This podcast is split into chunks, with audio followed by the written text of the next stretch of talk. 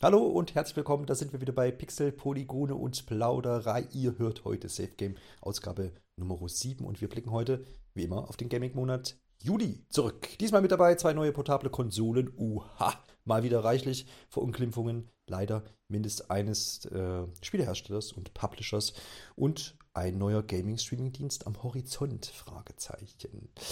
Herzlich willkommen zum Safe Game und ich begrüße hierzu einmal Alexander. Servus. Hi. Und den Garo. Hallöchen.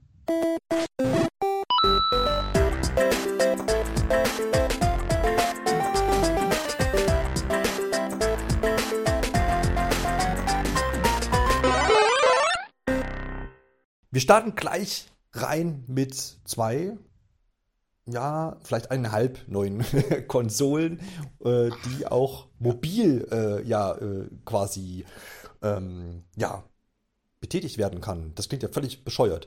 Die auch äh, unterwegs spielbar sind. Genau, Handheld heißt das offiziell. Dankeschön, dass ich ja wieder irgendwie ja. Fach, Fachwissen anbringen kann. Und wir starten so ein bisschen chronologisch. Die meisten werden es mitbekommen haben. Äh, Nintendo hat ein neues Switch-Modell angekündigt. Nennt sich Nintendo Switch OLED oder OLED. Ich weiß gar nicht so genau, was da die offizielle Bezeichnung ist. Am 6. Juli aus dem, äh, ja, wurde die Katze da aus dem Sack gelassen in Form eines Trailers, der mich total auch so ein bisschen an den Ankündigungstrailer äh, der ursprünglichen Nintendo Switch erinnert hat. Ne, ein bisschen Lifestyle, ein bisschen die Vorzüge des Modells quasi angepackt. Hier gehen wir auch gleich noch so ein bisschen drauf ein. Fand ich ganz hip. Äh, Preispunkt hat sich eingependelt, so nach jetzt Informationen, die ich gefunden habe, weil es gibt ja keine UVP mehr in diesem Sinne. Äh, so 350 Euro, mhm. 360 Euro, je nachdem, wo man gerade was aufgreifen kann. Und erscheint du das ganze Ding am 8. Oktober. Alexander, magst du so ein bisschen äh, die Vorzüge des Modells, zumindest wie sie Nintendo quasi aufgestellt hat, ähm, auflisten? Oder ist dir das zu viel Stress? Ähm, nee, das kriege ich, glaube ich, gerade noch so hin. Ist natürlich jetzt schon wieder ein bisschen her. Ähm, aber mein Kurzzeitgedächtnis und Langzeitgedächtnis, das funktioniert ne? super. Ähm, größerer Bildschirm, glaube ich, ein Stück weit, was aber hauptsächlich auch daran liegt, dass der Rahmen ein bisschen ähm, dünner ist. Deswegen sieht das auch alles ein bisschen äh, netter aus, finde ich. Mhm. Ähm, nicht mehr so klobig und eben in der Mitte der neue ähm, namensgebende OLED, so sage ich es jetzt einfach mal, Bildschirm, der ähm, ja eine deutlich bessere Bildqualität liefern soll. Ja, und dann gibt's noch eine neue Farbvariante. Ähm, mhm. Das, das finde ich eigentlich am attraktivsten an dem neuen Modell, eben komplett in weiß gehalten. Das sieht schon ziemlich edel aus. Ähm, die Switch OLED hat hinten einen neuen ähm, Aufsteller. Ähm, statt diesem klapprigen kleinen Ding, was hinten an dem äh, ursprünglichen Switch-Modell dran ist, ist das jetzt so breiter und soll mehr Stabilität bieten. Und Bisschen vergleichbar, wenn man, wenn man äh, Surface von Microsoft in der Hand hatte. ah, stimmt. Ja, das ne? kommt echt, ja, das, das kommt halt echt nah dran. Also es ist einfach mhm. insgesamt über die, ja, über das Gerät, mhm. Gerät viel breiter und deswegen sollte es stabiler sein. Yes. Und ähm, ja, das für viele ähm, größte Feature eigentlich der neue Dock für den Fernseher hat jetzt ein äh, LAN-Anschluss integriert. Heißt, man muss kein USB-Dongle mehr mit dranhängen, wenn man über LAN spielen will und einfach eine bessere Verbindungsqualität haben möchte. Ja. Und ich glaube, äh, das ist es auch, oder? Nee. Ergänzung? 64 GB interner Speicher. Okay, der Speicher ist größer geworden. Und ja, äh, doppelt so ich groß möchte noch hinzufügen, dass die, die, du sagst ja hier neues, neue Farbvariante. Äh, die Switch-Konsole selbst tatsächlich nicht. Die ist, ist weiterhin in schwarz gehalten. Ähm, die, das Dock und die Joy-Con, die sind es, die jetzt äh, in weiß daher Genau, kommen. ja. Richtig, also theoretisch lassen sich dann auch die Switch OLED äh, Joy-Con, wenn man jetzt die weiße Variante nimmt, auch an ein altes Modell dran klemmen. Ne? Dann hat man da einfach weiße Joy-Con. Und ähm, das ist das, was du meinst. Die Lautsprecher ja. sollen wohl angeblich auch besser sein. Stimmt. Ja. ja. das ist so ein Feature, was ich dann auch einfach mal außen vor lasse. Ja. ja. das, das, das, das, muss ich dann noch, muss ich dann noch herauskristallisieren. Äh, genau. Ähm, jetzt ist ja das Ganze so mit gemischten Gefühlen aufgenommen worden, wie, wie ich finde. Also gerade jetzt so ganz kurz nach der Ankündigung ähm, hat auch damit viel zu tun, glaube ich. Also alles, was so ein bisschen negativ äh, rumkam, dass viele natürlich jetzt so gehofft haben und vor Augen hatten, ein äh, viel, viel Leistung, leistungsfähigeres Modell, eine Nintendo Switch Pro, wie so oft Gerüchte halber genannt wurde. Ähm, das heißt, da gab es manche auch, die waren enttäuscht und gesagt, nur besseres Display, keine, neue, keine bessere Leistung, irgendwie doof. Ähm, und dafür jetzt so ein bisschen mehr Geld. Und hm. anfangs muss man aber auch sagen, gab's, äh, gab's, war immer so ein bisschen das Gemunkel um darum, dass die, dass der Preis bei 400 Euro liegen soll. Das äh, wäre natürlich ein bisschen happig gewesen, tatsächlich, glaube ich, jetzt dafür, dass es jetzt überschaubar ist an neuen, an neuen Funktionen oder Verbesserungen. Ähm, wie habt ihr es denn aufgenommen, Garo? Äh, ist das was, was du, wo du dann aus dem Häuschen warst oder wo du auch jetzt sagst, als Nintendo-Fan ähm, ja, wo du sagst, ja, neue Hardware nehme ich mit. Ich würde mir auch Light 2 kaufen oder irgendwie bist du da, sagst du eh, mache ich, weil ist Nintendo oder bist du da schon ein bisschen kritischer und sagst, naja, okay, ich brauche es jetzt persönlich nicht, weil ich vielleicht auch viel im TV-Modus spiele, dann habe ich ja da eigentlich nicht wirklich Verbesserungen. Ähm, wie sind da deine, deine Wahrnehmung aktuell? Ich habe mich richtig gefreut, als es angekündigt wurde, weil jetzt endlich diese dämlichen Gerüchte um diese Switch Pro ein Ende haben. Ansonsten mhm. habe ich mit den Schultern gezuckt und gesagt, ja, oh Gott, warum sollte ich mir das jetzt holen? Äh, ich spiele die, äh, spiele Nintendo Switch eigentlich fast nur im TV-Modus, manchmal so ja, ein bisschen Hyrule Warriors oder sowas, irgendwas, was man mal nebenbei zocken kann im äh, Handheld-Modus und dafür brauche ich jetzt nicht unbedingt einen OLED-Screen, wenn ich äh, nice Grafikpracht sehen will, da spiele ich PC.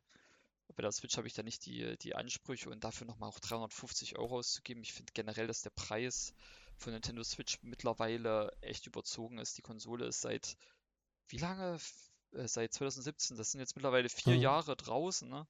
Äh, und jetzt immer noch 300 Euro für, für, das, für die alte Klapperkiste, sage ich jetzt mal, zu verlangen und 350 für, für, die, für das OLED-Modell, finde ich ah, überzogen. Finde ich nicht wirklich gut.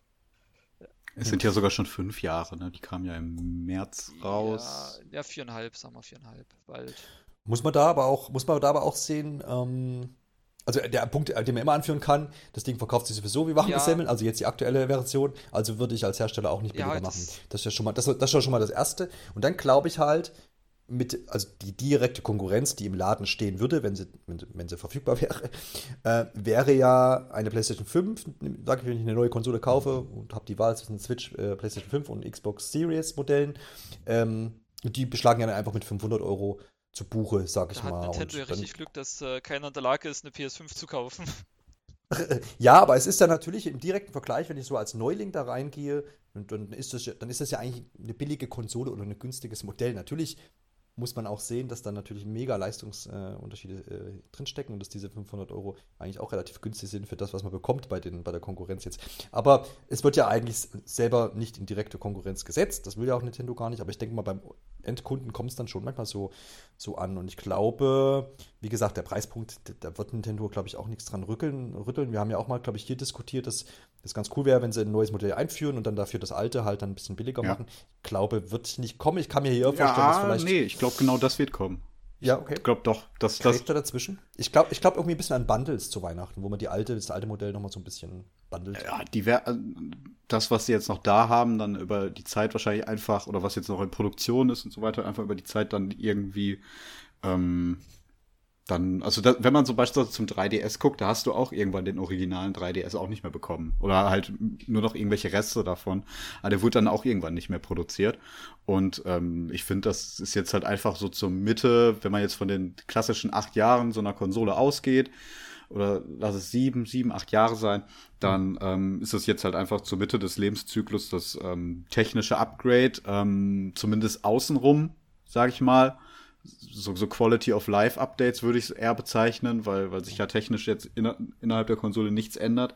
Und dann macht es auch Sinn, glaube ich, dann das alte Modell irgendwann einfach rauszunehmen. Und ähm, der Punkt ist, der Bildschirm der Switch konnte noch nie mit einem Smartphone irgendwie mithalten. Ne? Ja. Der war qualitativ schon immer total unterlegen. Ja, Wer mal halt, halt auch weit besser als Wii U Gamepad. Ne? Das war ja, das, ja, das ist ja keine Konkurrenz. Das war ja einfach der ähm, Bildschirm vom DS in größer. oh, Mehr war das, das ja nicht. Fies. So ungefähr. Ja, aber qualitativ doch wirklich. Also das, ja. da, da, kam doch nichts mehr rum. Dann war der Bildschirm halt einfach durch den Touchspan auch total äh, schnell verkratzt und dann hast du darauf auch kaum noch was gesehen. Nee, mhm. also das, das kann man schon nicht vergleichen miteinander. Ähm, nichtsdestotrotz ist es halt, wird's auch, ich denke, man wird den Unterschied auf jeden Fall sehen weil es einfach an der Technik liegt, ähm, dass, dass es halt ein besseres Bild ist, dass es schärfer ist, dass es halt kräftigere Farben hat, äh, besseres Schwarz. Aber ähm, wenn man wahrscheinlich sein Handy oder sein Tablet daneben hält, ähm, kann die Switch dann da immer noch nicht mithalten. Aber deswegen finde ich auch, dass es zumindest irgendwo notwendig ist, da ähm, ja, ein bisschen mitzuziehen und das einfach auf, auf eine bessere Ebene dann zu bringen. Ähm, der Preis, ja, finde ich eigentlich ganz interessant. Ähm, ich, da bin ich eigentlich bei Johannes. Ähm, solange die Kunden das halt bezahlen, würde ich auch nicht runtergehen. Wieso auch? Ähm, solange man das nicht einbrechen sieht. Man könnte jetzt natürlich sagen, ja, wenn sie jetzt den Preis niedriger setzen würden, dann würden noch mehr Leute zuschlagen, aber dann kommen sie auch gar nicht mehr mit der Produktion hinterher. Da muss man ja auch mehr realistisch sein.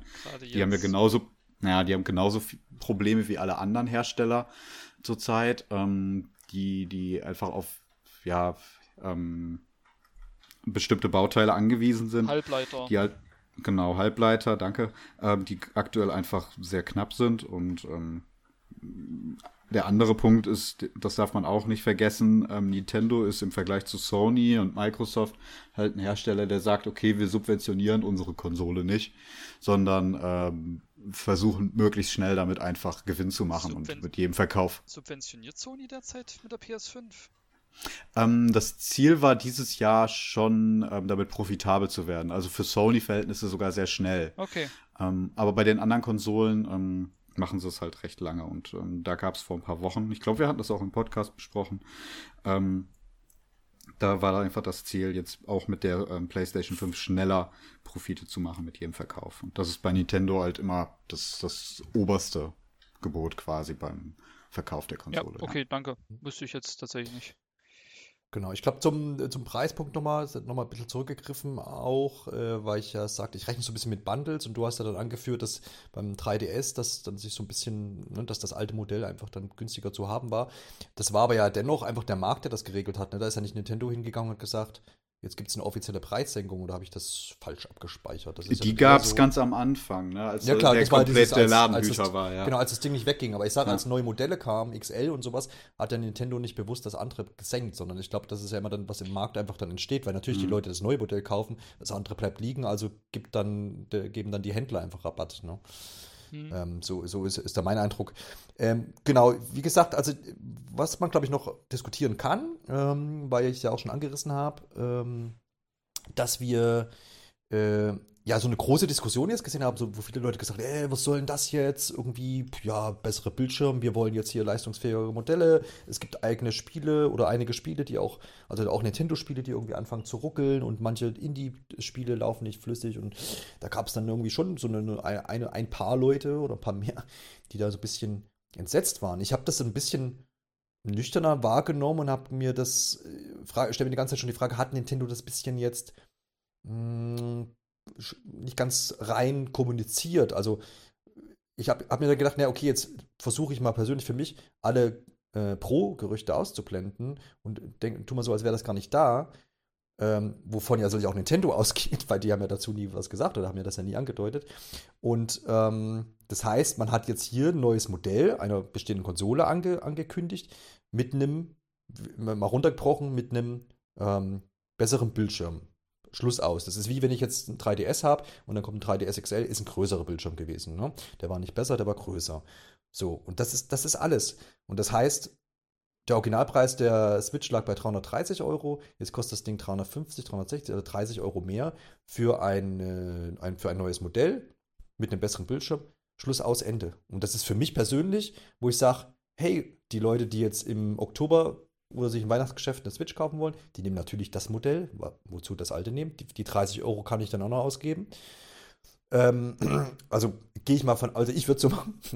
ähm, und alle, die jetzt halt schon eine Switch haben, müssen sich entscheiden, ja, bin ich, ist mir das, das einfach jetzt wert zu wechseln oder habe ich vielleicht für meine alte, jetzt bestehende Switch Verwendung, dass ich die irgendwie noch weiterverkaufe? Ist ja auch sehr preisstabil, muss man auch sagen. Man kriegt bestimmt noch, wenn man ein bisschen ein paar Spiele beilegt, kriegt man noch einen, einen guten Preis, den man vielleicht dann einfach einen guten Handel machen kann. Und äh, wer jetzt in der Lage ist wie Garo oder ich auch, ich habe es persönlich auch noch nicht gesagt, ich spiele so wenig im Handheld, ähm, dass, ich, dass ich jetzt keinen besseren Bildschirm irgendwie brauche. Ähm, und dann passt das so für mich. Und deswegen finde ich den Frust jetzt darüber, dass jetzt das Ding nicht mehr Leistung hat, ähm, kann ich jetzt nicht so nachvollziehen, weil im Prinzip ist es einfach nur ein kleines Upgrade im, im Sinne von des Bildschirms, wie ich schon gesagt habe, und einfach ein das neue Modell einfach. Ne? Und das wird sich ja wahrscheinlich dann auch etablieren.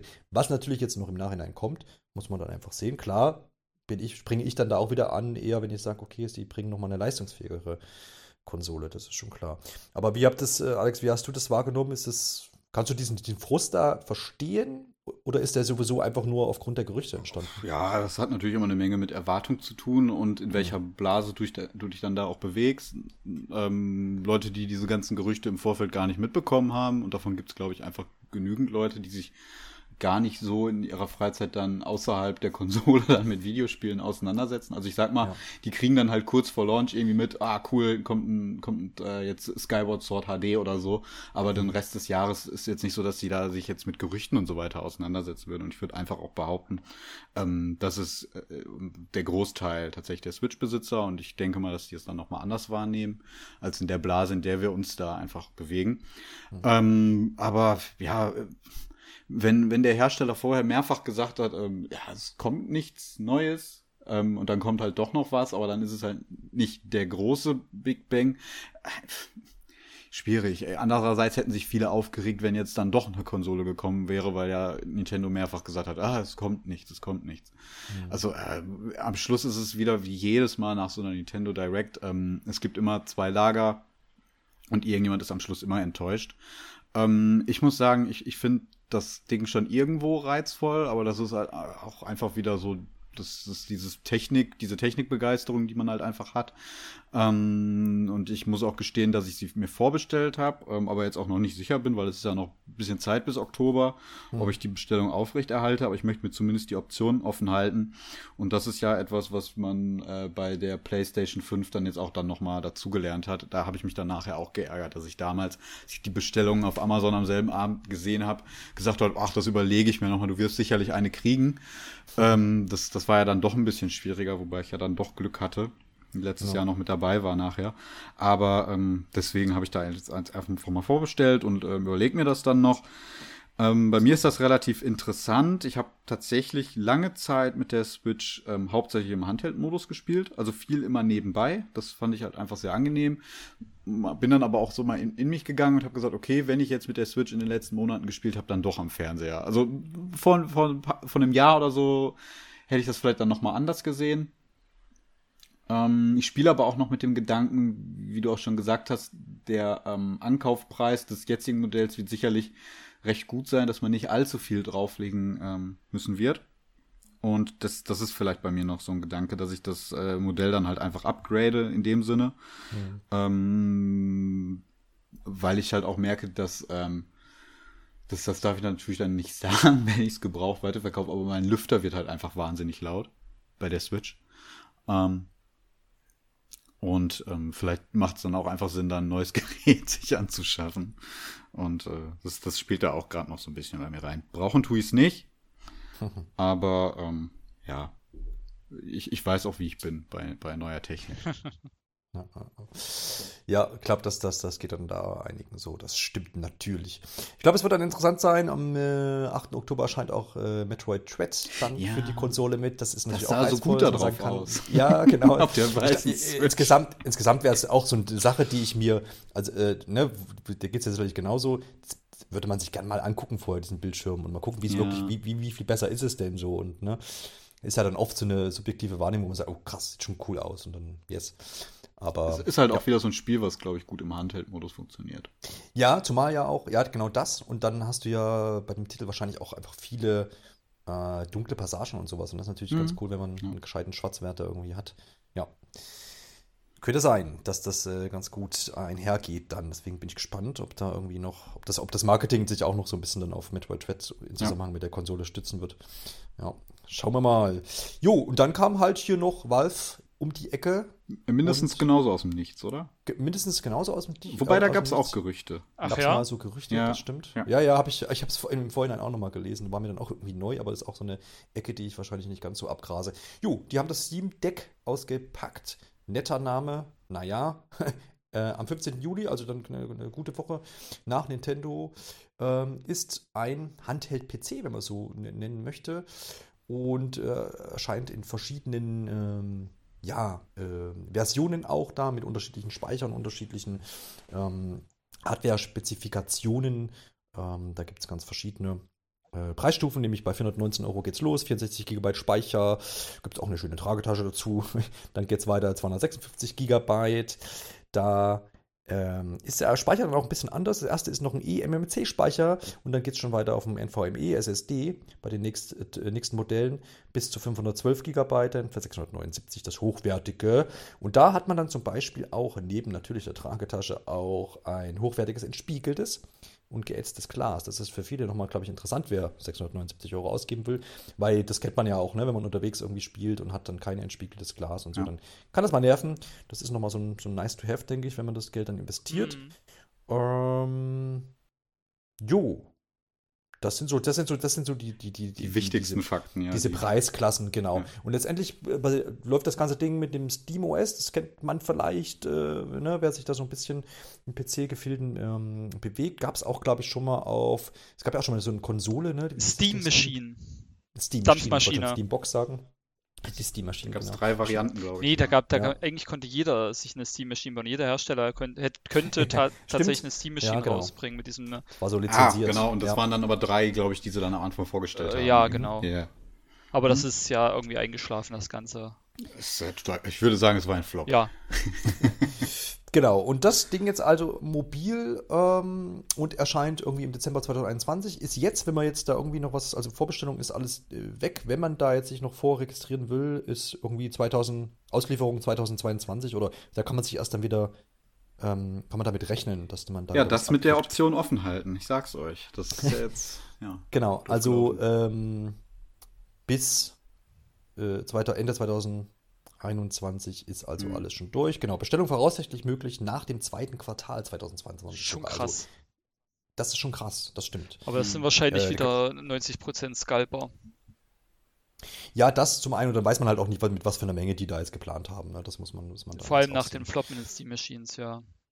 Genau, richtig. So, und jetzt ist so ein bisschen, also es kam jetzt halt immer wieder klar, jetzt war auch dieses, ne, wir haben ja eben schon erwähnt, eine Woche Abstand zur Ankündigung von Nintendo und dann war ja die ersten Reaktionen, die man so oft gelesen hat, ach, guck, jetzt ist hier da, da ist die Switch Pro und jetzt, haha. Und ich bin da irgendwie so, hab so ein bisschen gemischt drauf reagiert. Ich fand dann erstmal, ja, krass, okay, jetzt versucht's mal mal wieder jemand, weil man muss ja auch sagen, dass genug Hersteller, ähm, vielleicht nicht mit der Größe von, äh, von Valve, ähm, solche Sachen schon, es gibt so Sachen auf dem Markt ja, schon, ja, also genau. so Handheld-PCs in dem Sinne, die auch wie eine Switch einfach aussehen. Man muss jetzt hier auch sagen, da gibt es keine Chocoin, die man abnehmen kann. Ich glaube, das Patent, das, das darf man hier dann nicht verletzen. Aber ja, also das ist jetzt so vom, als ich es gesehen habe, dachte ich, ja, okay, das gibt's ja, gab es ja schon mal. Ich glaube, der große Pluspunkt, den man jetzt auch hier so vom Marketing halt schon anführt, ist, wenn du schon Steam-User bist und hast irgendwie da, keine Ahnung, schon über 1000 Spiele oder wie auch immer, wenn es 20 sind, ähm, in deiner Bibliothek, kannst du sie halt jetzt mobil äh, nahtlos quasi dann weiterspielen oder überhaupt mhm. das dann einfach jetzt mobil genießen. Ich glaube, das ist natürlich ein großer Faktor für Leute, die einfach eine große Steam-Bibliothek haben. Wie ich. Ja. Wie Garo, genau. Und deswegen haben wir ja auch so intern immer vorher schon so ein bisschen diskutiert, haben gesagt, na, Garo, das ist doch bestimmt genau dein Ding. Jetzt kannst du mal Stelle nehmen. Ja, das ist jetzt die Frage. Also am mhm. Anfang habe ich so gedacht, hm, nichts für mich, aber nach und nach nagt so an mir, so das, das wäre schon irgendwie geil. Aber ich weiß es nicht. Ich bin da also was ich, was ich auf jeden Fall geil finde, ist, ist natürlich die Freiheit, die du, die, die du auf dem PC hast und die auf dem, auf dem Steam Deck mitkommt. Steam schreibt dir nichts vor, du könntest auch, wenn du keinen Bock auf das Steam OS hast, kannst du das auch runterschmeißen und Windows draufknallen oder in irgendein anderes Linux-System oder sonst was. Wieder vollkommene Freiheit. Das ist mhm. eine schöne Sache. Die Sache ist aber, wenn du Linux drauf behältst, ist die Frage, welche Spiele laufen überhaupt unter Linux. Das hat ja Steam, mhm. äh, Valve hat das ja mal eine ganze Weile so ein bisschen gepusht, äh, dass die Spiele alle unter Linux bitte lauffähig gemacht werden sollen, wegen halt der Steam Machines. Das ist dann zusammen mit den Steam Machines irgendwie so ein bisschen eingeschlafen und da frage ich mich jetzt so, die, die ganzen Spiele, lauf, würden die überhaupt drauf laufen, wenn ich jetzt nicht noch Windows installiere. Das ist das eine. Das andere ist, die ganzen Leute denken jetzt irgendwie an äh, Switch, PlayStation 4 oder sonst was, äh, die ganzen Plug-and-Play-Geschichten. Ne? Denken jetzt, äh, die können jetzt hier das alles auf Steam, äh, auf dem, auf dem Steam Deck starten. Das läuft alles e exakt wie auf der PlayStation, auf der Switch. Aber es ist es nicht.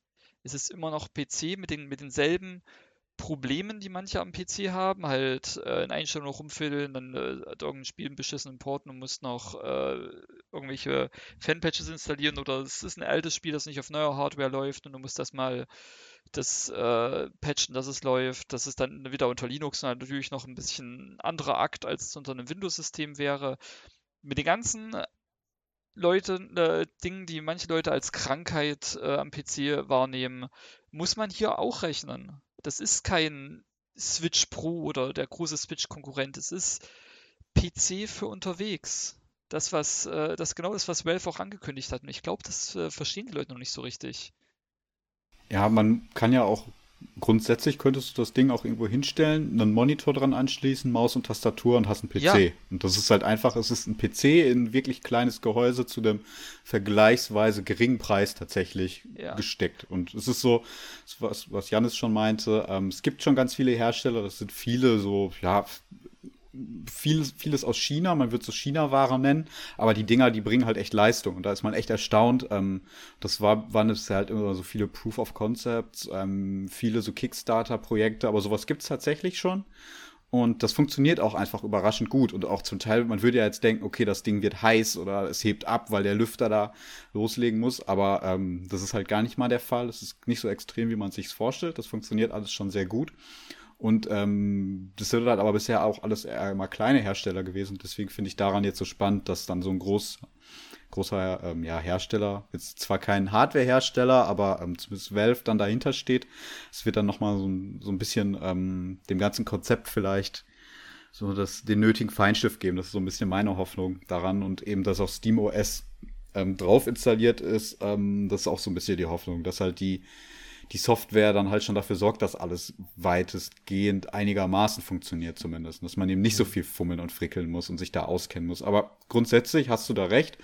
Ähm, es ist keine Konsole, es ist eben, ist am Schluss einfach ein PC, der, der es dir halt erlaubt, sowas wie ein Handheld oder eine Konsole zu imitieren irgendwie. Ähm, ein anderer Punkt, den ich da auch noch mit reinbringen möchte, den ich auf Twitter so ein bisschen verfolgt habe, so zwischen Indie-Entwicklern, die sich da halt schon ausgetauscht haben, hey Leute, ist natürlich cool, euer Spiel ist jetzt erstmal grundsätzlich direkt darauf lauffähig, wenn ihr das vielleicht schon für Linux optimiert habt, im Zweifelsfall dann halt über Windows, wenn es jemand halt drauf installiert.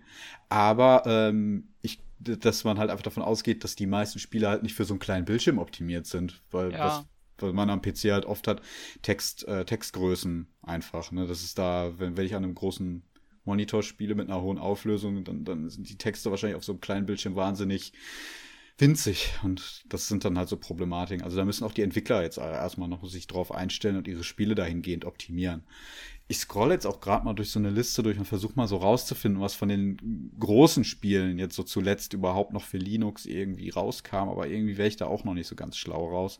Und mir fehlt da auch so ein Überblick. Zu der, ja. zu der Kompatibilität. Ähm, ich bin da auch nicht technisch groß versiert, aber ihr habt ja schon angesprochen, dass einfach die, äh, ne, die Spiele müssen ja auf Linux letztendlich dann laufen. Es gibt aber wohl dort eine, äh, ein, ein Zwischenglied, so verstehe ich, das nennt sich Proton oder Proton ähm, und ist, ist von Valve entwickelt. Und da ist eben genau das Ziel, dass äh, Steam-Spiele, die für Windows erstellt wurden, auch unter Linux ähm, ja, laufen. Und das Ding soll wohl halt bis zum Release auch so gut optimiert sein, dass quasi dieses, dieses Zwischenglied, sage ich mal, das so ein bisschen automatisiert und äh, dass diese Probleme, die da vielleicht noch herrschen, dann ähm, ja behoben Ach, werden. Krass. Aber ist natürlich auch so ein. Also die haben sich da wohl schon Gedanken gemacht, aber ich habe jetzt, es ist immer die Frage, ja, wie gut ist das dann auch und wie viel muss dann halt Publisher oder Hersteller ja dann doch noch vielleicht tun? Da habe ich jetzt auch nicht so den, eine, den Einblick. Ähm, aber das äh, haben sie sich hier schon mit, zumindest auf die Fahnen, Fahnen geschrieben. Ähm, ähm, aber inwiefern, das, ja, das muss man ja auch nach die, der Umsetzung dann halt auch gucken. Dieses Proton, das basiert mhm. wohl auf äh, Wine. Das ist mhm, eine recht genau. alte ja, Software, die schon seit Ewigkeiten existiert, mit der man halt Windows-Anwendungen unter Linux ans Laufen kriegt. Und das funktioniert vielleicht mit, mit sage ich mal, so, so Office-Anwendungen oder so, glaube ich, ganz mhm. gut. Aber ich weiß nicht, wie gut das mit Spielen funktioniert hat. Und ich weiß auch, dass das ähm, hin und wieder sehr fummelig werden konnte.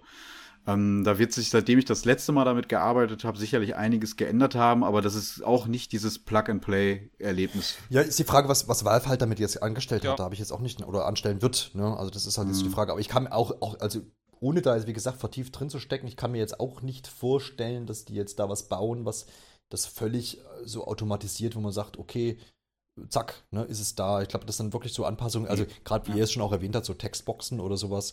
Und dann vielleicht auch so gewisse Treibersachen, ja, stelle ich mir auch mal schwer vor. Und ihr habt es ja schon angerissen, letztendlich ist es ein PC und da wirst du immer, Garo wird es bestätigen können, du hast auf einem PC immer erstmal eine, bei den meisten Spielen einfach vorher nochmal so, machst so eine Einstellungssache, probierst mal das aus, startest das Spiel und denkst so, ah, kannst du aber was optimieren. Das ist schon noch so. Ja, oder? es gibt mittlerweile Programme, die einem das abnehmen. Ich habe zum Beispiel eine Nvidia-Grafikkarte bei mir drin. Jede, äh, mhm. wenn du eine Nvidia-Grafikkarte hast, hast du ähm, auch Zugriff auf ein Programm, nennt sich, nennt sich GeForce Experience. Ähm, ja. GeForce Experience kannst du mit einem Klick die Spiele auf dein Setup optimieren, dass sie, dass sie, dass da der perfekte Balance zwischen äh, Leistung und ähm, Qualität ähm, ja, erreicht wird. Ja, also ja. ich brauche dann, ich bräuchte theoretisch gar nicht mehr in die Einstellung rein, ich mache es aber halt einfach immer noch, um ja, mal durchzugucken, ob alles stimmt, ob, da, ob der Auflösung stimmt, ob der FPS auch schön auf, äh, schön auf 60 FPS sind und alles. Das, ähm, also ich gehe dann immer noch in die Einstellung rein, weil es ist dann eigentlich meistens noch so eine Gewohnheitssache. Ich müsste es an sich eigentlich nicht. Ich müsste eigentlich nur bei GeForce Experience fix auf den Knopf drücken und dann ist fertig. Mhm. Genau, aber ist ja trotzdem im Vergleich zu den Konsolen einfach, einfach noch ein ja. Schritt mehr, den man mal so irgendwie machen muss. Ne? Ähm, ja, da, also das ist das Wichtigste, glaube ich. Da wird man sich wirklich drauf einstellen müssen, wenn man da jetzt mhm. dabei sein möchte. Ähm, ich ich mache jetzt hier gerade noch so ein bisschen Recherche. Es gibt ähm, eine Webseite, die heißt protondb.com mhm. und ähm, da gibt es schon ganz viele Erfahrungsberichte zu, zu Spielen, die eben auf Proton dann aufsetzen und dann, mit dem man quasi die Windows-Version unter Linux dann eben spielen kann, das, was du gerade geschildert hast. Und da kann man genau nachgucken, ähm, welches Spiel wie funktioniert. Da, da schreiben halt Nutzer äh, Erfahrungsberichte und dann kann man dem das schon ganz gut entnehmen, wie gut das klappt. Und ich glaube, das ist dann auch nochmal so eine wichtige Hilfe dabei, um, wenn man mhm. sagt, okay, ich möchte vielleicht das und das Spiel auf jeden Fall dann unterwegs spielen können, kann man da schon ganz gut gucken, ähm, wie das funktioniert wenn ich mich jetzt hier so durchklicke, dann stehen da auch zum Teil, wenn es halt nicht so gut läuft, ähm, dann zum Teil auch Tipps mit, was man noch anpassen muss. Ja. Oder unter welchem äh, Betriebssystem, unter welchen Bedingungen das dann halt funktioniert. Also ähm, ja, das, das spielt in das rein, was, was Garo schon gesagt hat. Äh, Plug and Play gibt's da nicht. Da muss man sich dann halt echt ähm, auch nochmal möglicherweise dann mit auseinandersetzen, bis das Spiel dann so läuft, dass man es auch vernünftig spielen das kann. Das Schöne bei Steam ist ja tatsächlich, dass du diese, diese Rückgabe, dieses Rückgaberecht hast, dass wenn äh, du ein Spiel gekauft mhm. hast, dann hast du, äh, solange du es noch nicht mehr als zwei Stunden gespielt hast und nicht länger als zwei Wochen besitzt, hast du das Recht, das Spiel äh, zum vollen pra Kaufpreis äh, zurückzugeben. Und das äh, mhm. spielt hier tatsächlich sehr gut rein, wenn du, ein Spiel kaufst, weil du es auf Steam Deck spielen willst und läuft es halt nicht ordentlich auf Steam Deck, gibst es wieder zurück, kriegst einen vollen pra Kaufpreis wieder und fertig ist die Laube. Das, äh, Gut, dann bist du da zumindest entschädigt, aber ja. wenn ich jetzt sage mal, ich kaufe mir das Ding mit der Erwartung darauf, ähm, gib mir ein Beispiel. Counter-Strike Global Offensive. Ja, das, das das, das schlechteste Beispiel, ja, weil hier weiß. steht, dass das funktioniert super gut, das ist perfekt optimiert.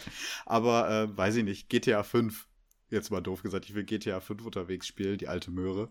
Ähm, und dann klappt das nicht, ähm, dann stehe ich trotzdem blöd da. Ne? Also ja. mit der Erwartung kaufe ich das Gerät ja dann auch nicht.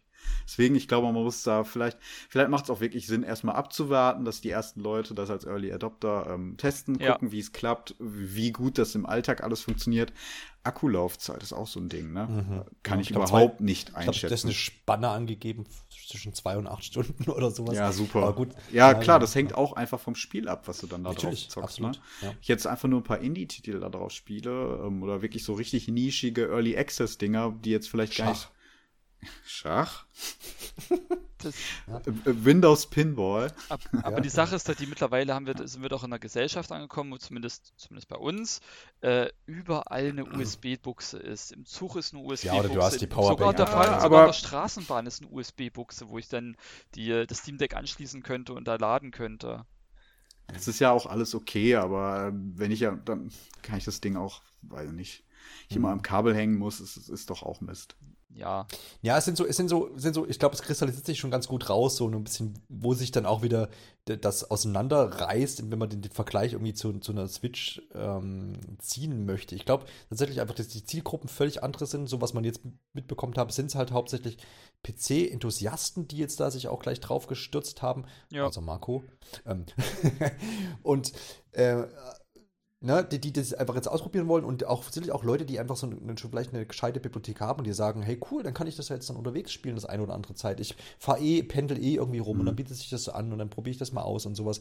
Ich glaube, das ist schon, trennt sich schon und dann halt dieses, dieses große, diese, die großen Sachen, die ihr jetzt angesprochen habt, mit dieser, äh, ne, muss ich irgendwie noch was einstellen, muss ich noch jenes tun. Das Spiel hat zum Beispiel auch, äh, das Teil hat auch äh, Gyrosensoren. Ich glaube auch, dass das nicht bei jedem Spiel automatisch funktionieren wird. Ne? Find, da nee. muss es eine Anpassung geben. Ich finde auch dies, ähm, diese, die, die, die Ergonomie von dem Teil, das sieht auch verdammt gut aus. Also auch mit den, mit den R4 und 5 Tasten hinten noch für, die, für den mhm. Ring und Zeigefinger und alles. Das sieht, das sieht schon, also sieht sehr griffig aus. Sieht halt so aus, als würde es richtig gut in der Hand liegen. Und auch mit diesen, mit diesen Touchpads äh, für beide Daumen. Also äh, von, von, genau, da haben viele Dinge bedacht. Haptik ne? her also sieht das verdammt geil aus. Ja, du brauchst ja auch mehr Tasten ne? bei teilweise bei PC-Spielen. Ja. Ne? Wenn, wenn ein Entwickler das jetzt darauf optimieren möchte, irgendwie auf die Tastenbelegung, dann wird er vielleicht mit den normalen Tasten nicht auskommen. Das Schöne ja. ist ja, dass man äh, am äh, PC immer dieses, das alles frei einstellen kann bei allen möglichen Spielen. Ja, aber gut, wenn ich jetzt das Gerät dann habe, dann möchte ich das vielleicht auch nicht für jedes Spiel mir da die Tastenbelegung dann noch ausdenken müssen. Ne? Also das, wird, ist ja auch schön, wenn der Entwickler mir das es vorgibt. Es gibt eine Default-Sache, aber die Frage ist halt, ob, bei, bei, ob äh, da, also das muss ja der ähm, Spielentwickler tatsächlich dann noch einplanen, dass das Spiel eventuell ja. auf, der, auf dem Steam Deck laufen soll. Dann muss man natürlich noch in die, dann noch eine Erkennung einbauen. Wenn, wenn äh, das Steam Deck ist, dann, dass die R4 und R5-Tasten gleich per Default damit belegt werden. Mhm. Das wär, äh, ist natürlich wichtig, ja. Was zweites dann aber noch, was mir auch noch so ein Gedanke äh, kam, aber da hast du äh, vielleicht äh, auch nochmal eine vertieftere Ahnung von, Garo. Ähm, das ist vergleichbar mit der Leistung, was man jetzt aufgehört hat, ist so PS4, Xbox äh, nee. One. Das, äh, nee. Das, das habe ich gehört. Die, die Leist also erstmal ganz wichtig, hm. die Grafikkarte, die da drin ist, der, der AMD-Chip, äh, hat dieselbe Architektur wie die aktuelle hm. Konsolengeneration, also wie PlayStation 5, Xbox One, okay. Xbox Series meine ich. Mhm. Und mhm. vergleichbar von der Leistung her ist es mit der X, ist es, es ist quasi wie eine äh, schwächere Version der Xbox Series S. Also diese, mhm, dieses, okay. dieses, ja. äh, ich weiß nicht, ob, hier, ob, ich, ob, ich, ob ich neue äh, Konsolengeneration der alte Generation sein will. mhm. ähm, es ist, es ist schwächer, es ist quasi so eine, hm, es ist schwächer als Xbox Series S, aber es, es, es, ist vergleichbar mit der. Ja, ja, ja, genau. Und da war mir, war mir so die Frage aufgekommen, okay, die haben ja zum Beispiel jetzt äh, Spiele, die sie gezeigt haben, waren Control, Jedi Fallen Order, Hades. Ähm, das ist mir jetzt so aus in Erinnerung aus dem Trailer ähm, geblieben. Jetzt ist die Frage, so ein PC kennt man ja auch, ne? muss man immer mal wieder nachrüsten, ein bisschen hier, hier und da was austauschen. Ja, wie zukunftssicher ist jetzt das Ding? Kann ich das in zwei Jahren wieder knicken, weil äh, pff, äh, also wenn man wahrscheinlich. nee, also PC muss man ich jetzt nicht so oft auswechseln, wie man, wie man das manchmal äh, kennt. Also mhm. so eine, so eine, wenn man eine ordentliche Grafikkarte sich einbaut und einen ordentlichen Prozessor hat, das hält schon ein paar Jahre vor. Das hält ungefähr, also das Die Frage das, ist, ob es jetzt hier der Fall ist. Das, ob's, ob's das Ganze kommt jetzt zum Start einer, äh, einer neuen Konsolengeneration aus. Perfekter Zeitpunkt. Es setzt auf mhm. die, auf die ähm, GPU-Architektur der, der aktuellen Konsolengeneration. Äh, Damit ist es schon mal ziemlich gut im Sattel, weil die Spiele, die jetzt entwickelt werden, die zielen natürlich in erster Linie aufgrund äh, der großen Käuferschicht auf PlayStation 5 und Xbox Series X ab. Und damit hat man hm. äh, quasi schon mal einen Stein im Brett mit dem Ding. Und man wird dann natürlich gegen Ende der Konsolengeneration, irgendwann hier 2000, äh, sag mal 27, zwar die ganzen äh, Spiele nicht mehr auf höchster Leistung spielen können, die, die AAA-Games, aber. Bist du jetzt wahrscheinlich schon nicht die. Die natürlich nicht auf höchster Leistung wirst du die ja. jetzt auch nicht spielen können. Vielleicht ein paar Last-Gen-Titel, so wie Control, wirst du auf relativ hohen Einstellungen spielen können. Bei Control schon ziemlich krass war. Ähm, mhm. Ist jetzt ein schlechtes Beispiel, aber ich denke mal, so, so ein paar äh, Titel, die jetzt gegen Ende der Konsolengeneration, diese Cross-Gen-Titel, die wird man schon, denke ich mal, ganz, ganz gut spielen können. Und auch. Man muss ja auch bedenken, ne? geringere Auflösung, weil. Ja, na klar. Ja. Genau. Ja. Ähm, also ich denke mal, das Ding wird sich schon dabei halten. Und natürlich kann man diesen, diesen riesengroßen Indie-Markt, äh, den darf man nicht vergessen. Die Spiele, die haben dann kein, die haben keine Hardware-Anforderungen. Wenn man ehrlich ist, die, ist ja, die, wird das Ding noch in fünf Jahren mit äh, maximal Details spielen können, sowas wie Hades und sowas. Ja, ich glaube dann, also wie gesagt, ich kann es mir ganz gut vorstellen, dass das Leute, die eh schon PCler sind und dann sagen, okay, auch ja, vielleicht auch mal dann jetzt, jetzt nach Release, irgendwann nächstes Jahr, denken, das Ding hat sich irgendwie etabliert und man sagt ja, okay, das wird so mein, mein Zweit-PC für unterwegs, ne, so in Anführungsstrichen. Und dann kann ich das Zeug auch unterwegs noch weiterspielen. Genau deswegen habe ich es mir halt überlegt, ich mir, das, Genau, das kann ich mir sehr, sehr, sehr, sehr gut vorstellen, aber ich glaube nicht, dass sie groß am Konsolenmarkt irgendwas wegkratzen. Nein. Man muss, können. man muss dazu noch sagen, dass äh, Steam von Haus aus ohne Zusatzkosten für die lieben äh, Sony-Fans da draußen und Nintendo-Fans ähm, äh, Cloud, äh, Cloud äh, Save unterstützt. Also äh, wenn ja. man irgendwas gespielt hat, wird instant danach, sofern Internetverbindung vorhanden ist, der Spielstand in die Cloud hochgeladen und wenn man dann auf dem Steam Deck weiterspielen möchte und äh, vorzugsweise auch Internetverbindung hat, wird der Spielstand dann aus der Cloud runtergeladen und dann kann man direkt an der Stelle weiterspielen, wo man am PC aufgehört hat und vice versa. Ja. Ja, also ich glaube, das ist so, das ist vielleicht so die, die, die, der Beschluss hier des Themenblocks, dass man sagen kann, halt einfach, dass man, dass das die, das vielleicht einfach PCler gut, gut, gut äh, äh, abgreifen wird und sich die das vielleicht dann überlegen, wie du jetzt, Caro, vielleicht dann doch mal das, sich das anzuschauen. Ach übrigens, und, äh, Game, ja. Game Pass, ne? Äh, ja. das, wird, das, das, wird hier ganz interessant. Das ist ja jetzt äh, quasi für, für auch äh, Microsoft die perfekte Einladung, jetzt auch hier, also jetzt nicht einen eigenen Handheld zu haben, aber schon ihre Spiele mobil da spielbar zu haben. Also quasi die, die ja, Sofern halt Anführungszeichen Windows dann installierst, genau. oder? Naja, ich denke mal. Oder zu streamen. Also einige, also ein großer Teil der, der Spiele im, im Game Pass, die laufen ja auch trotzdem unter Linux. Das, also vielleicht nicht, vielleicht ja, nicht, aber die werden ja über Microsoft-Spiele. Ja, aber das ist jetzt die Frage. Äh, Game Pass wird ja nur auf Windows auch bisher angeboten. Ach so. ist Genau, und es gibt auch Unterschiede dann, zwischen ja. ähm, den, den Steam-Versionen und den äh, Game Pass-Versionen. Davon hat Martin schon mal berichtet. So, das, das, war mir auch nicht so klar. Das wusste ich nicht. Aber tatsächlich gibt es da Unterschiede und das ist auch schon ziemlich auf Windows getrimmt. Okay. Es ist halt, wie ist das? Genau, also weil Microsoft veröffentlicht ja die meisten Spiele jetzt auch, äh, ne, die jetzt aus von Xbox Game Studios sind, auch, auch für Steam. Also jetzt glaube zum Beispiel Halo, ähm, nee, Quatsch, Halo, doch Halo, na klar. Ähm, auf Steam? Ich doch. Ach Quatsch, nein, jetzt ich durcheinander. Nein, natürlich gibt es da auch, da wird es eine PC-Version von geben. Nee, die, die, äh, die Xbox-Spiele, ähm, doch. Äh, die ganzen genau, Microsoft aber, aber Games, die, die, kommen alle auf Steam raus. Halo. Ja, ich weiß es jetzt bei Ho äh, Forza Horizon. Forza Horizon, Halo. Flugsimulator, die sind alle auch auf Steam erschienen. Ja, genau. Microsoft ja. ist da das heißt, im Game. Aber da hast du ja nicht, das heißt ja nicht, dass du, wenn du den Game Pass hast, dass du dann durch Steam die Spiele gratis beziehen kannst, sondern da legst du ja quasi nochmal Geld hin. Ja. Und alles, was Game Pass ist, brauchst, musst du halt über die Xbox-App auf dem PC halt dann managen. Genau. Und da brauchst du halt ein Windows auf dem Steam Deck für, weil es gibt keine Linux Game Pass App. So. Was da jetzt interessant wäre, zumindest gab es das früher, ich weiß nicht, ehrlich gesagt nicht mehr, wie, wie der Microsoft aufgestellt ist, aber da gab es dann ja noch mal bestimmte angepasste ähm, Distribution von, von Windows für verschiedene Gerätearten und ob man dann halt sowas noch mal vielleicht, wenn das jetzt, wenn, wenn solche mobilen PCs ähm, nicht nur von äh, Valve ähm, dann ähm, vielleicht so salonfähig werden, ob man da vielleicht nochmal nachzieht und dann da halt ein optimiertes Windows für bringt. Was man dann halt vielleicht auch besonders einfach darauf installieren kann, was dann da auch ähm, besser drauf läuft als das ähm, Standard Windows ähm, auf der Architektur. Das wäre halt nochmal interessant. Ja. Phil Spencer hat sich ja auch hat ja auch äh, einen Kommentar zur Ankündigung abgegeben und hat äh, beglückwünscht das Team von Valve und äh, findet schön, so salopp gesagt, dass ähm, ja, äh, dass jetzt viele davon äh, begeistert sein werden, dass man seine Spiele halt dahin mitnehmen kann, wo man sie halt äh, nur spielen möchte. ja. Das heißt, also ich meine letztendlich, Microsoft versucht das ja gerade so ein bisschen über das Cloud Gaming quasi auf ganz andere Geräte da, ja. äh, auszulagern, was ja so einigermaßen funktioniert. Ne? Mhm. Äh, mal so, mal so. Das kann ich zumindest so aus eigener Erfahrung ja, das sagen. stark.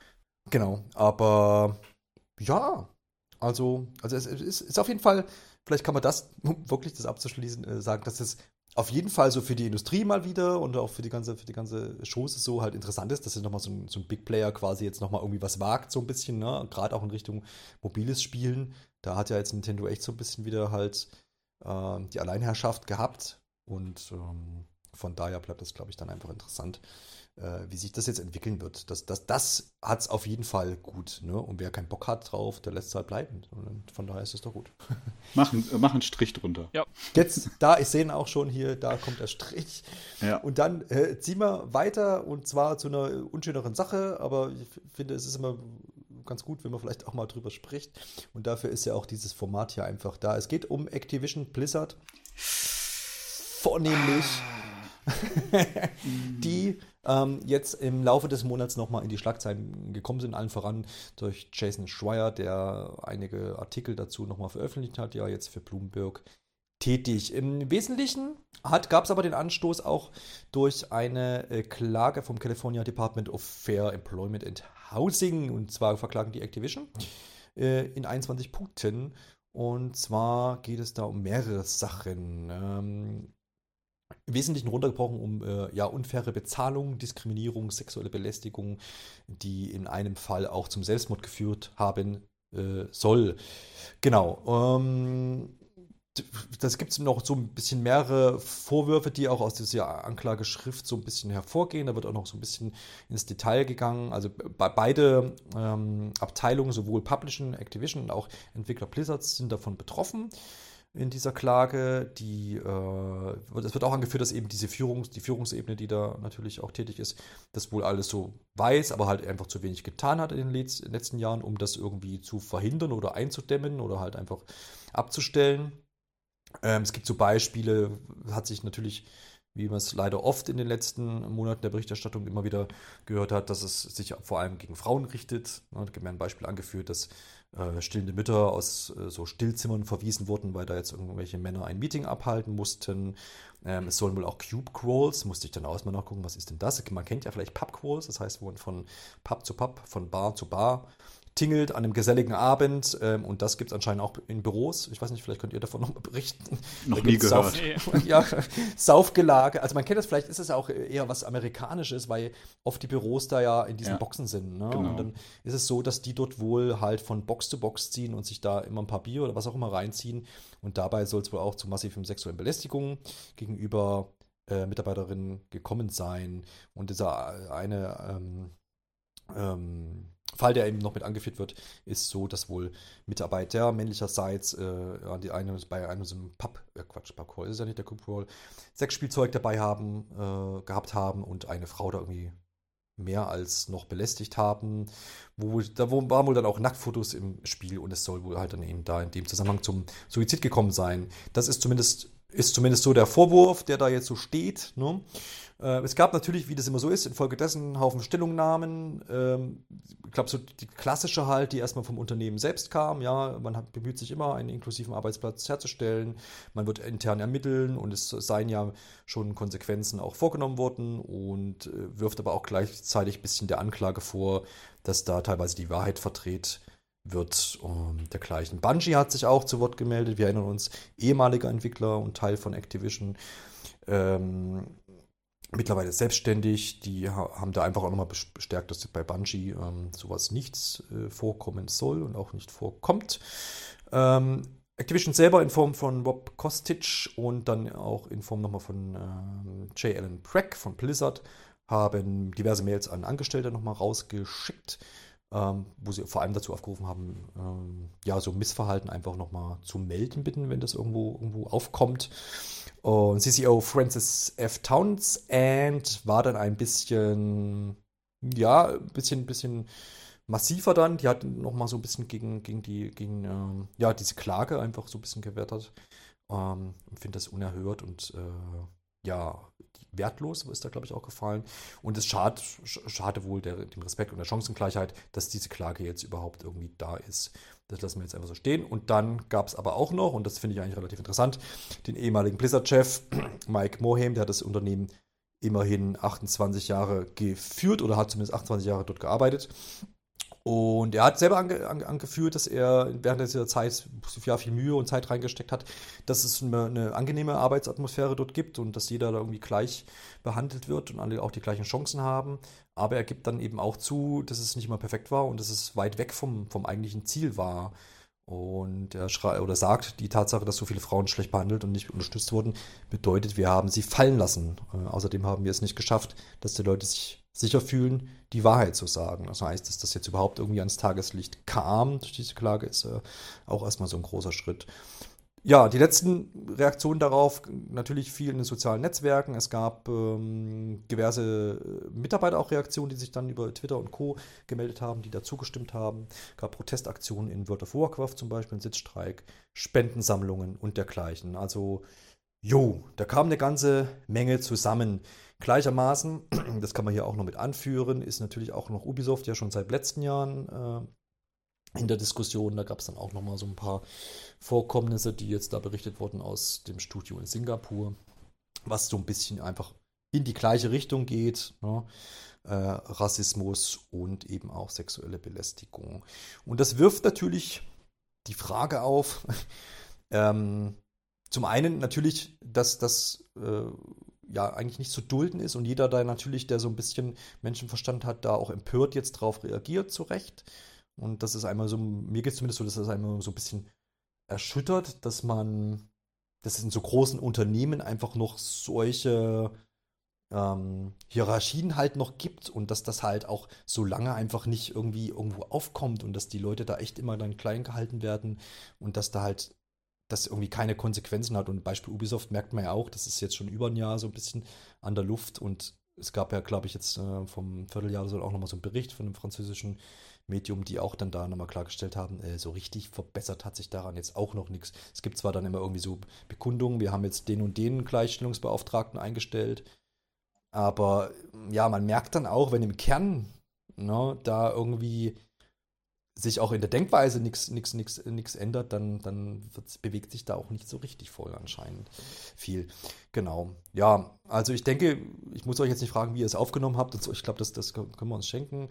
Ähm, aber was sich ja noch so ein bisschen nachgezogen hat, ist, äh, dass ähm, ein paar Berichterstatter, ähm, namentlich äh, Game Explain und ich glaube Prima Games war das, ähm, die gesagt haben, okay, wir berichten jetzt erstmal über, wir werden weiter über diese, diese Vorkommnisse berichten, aber wir werden jetzt alles, was Spiele, zum Beispiel Call of Duty ähm, oder jetzt auch ja aktuell dann Diablo 2 Remake und solche Sachen, diese Berichterstattung wird jetzt zum Beispiel Prima Games und auch ähm, Game Explain, bekannter YouTube-Channel, einstellen. Das fand ich zum einen interessant und daran kann man vielleicht auch gleich mal anknüpfen. Also ich glaube, wir sind uns einig, dass das keine schönen Vorkommnisse sind und dass das in dem Unternehmen sicherlich nicht so sein sollte. Aber wie seht ihr es dann mit der Rolle des, des, der Journalisten oder des Journalismus?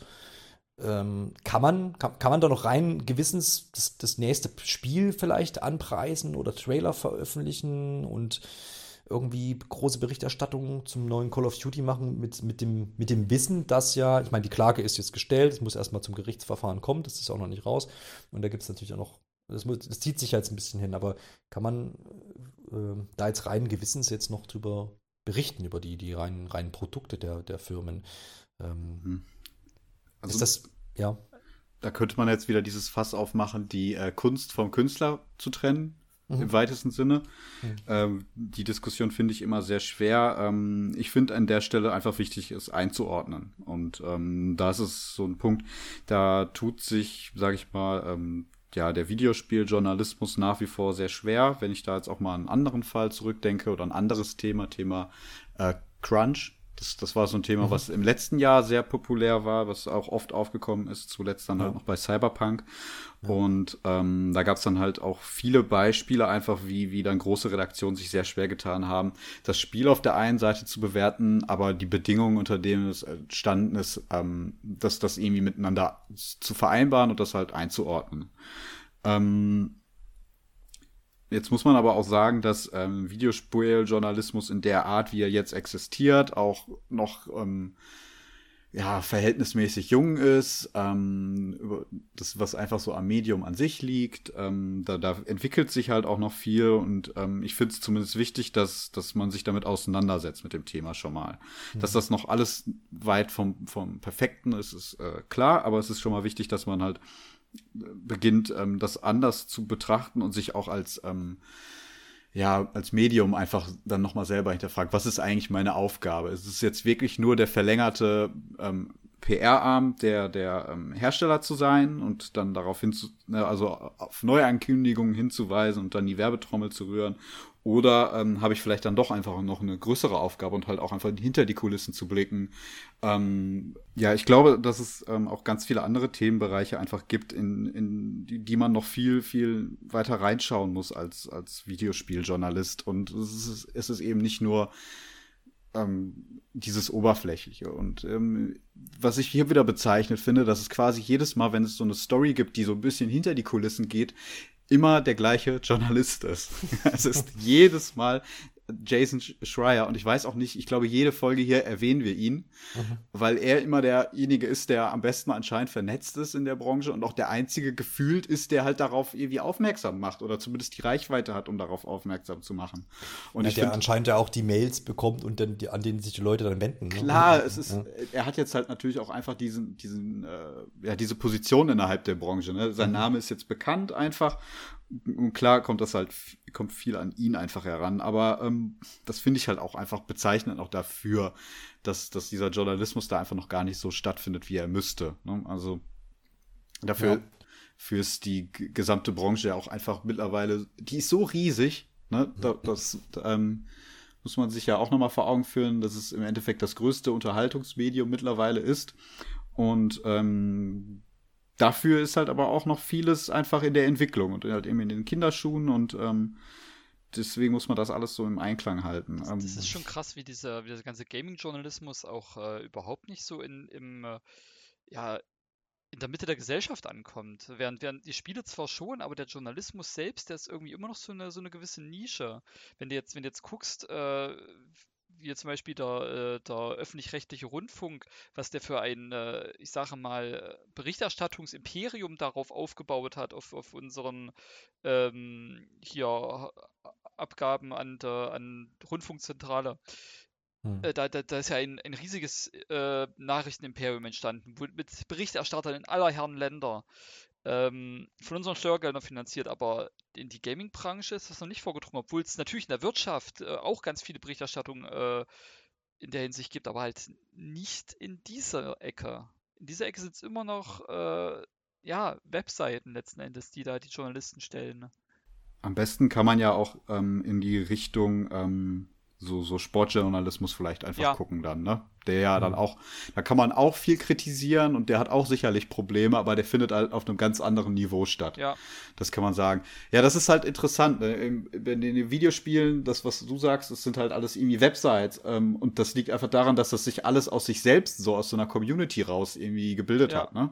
Wenn man mal mhm. guckt, wer da so alles rumtanzt und wo die eigentlich alle herkommen, die Leute, ne, das ist, ähm, das ist schon sehr, sehr interessant und das ist wahrscheinlich auch ein Teil des Problems, weil die wenigsten davon, jetzt sage ich mal, gelernte Journalisten sind. Es ist nicht so, dass jemand jetzt aus dem Mainstream-Journalismus kommt und jetzt ähm, dann irgendwo in den, in den äh, Videospieljournalismus dann wechselt und dann da eben seine journalistischen Fähigkeiten dann ähm, aus, ausspielen kann.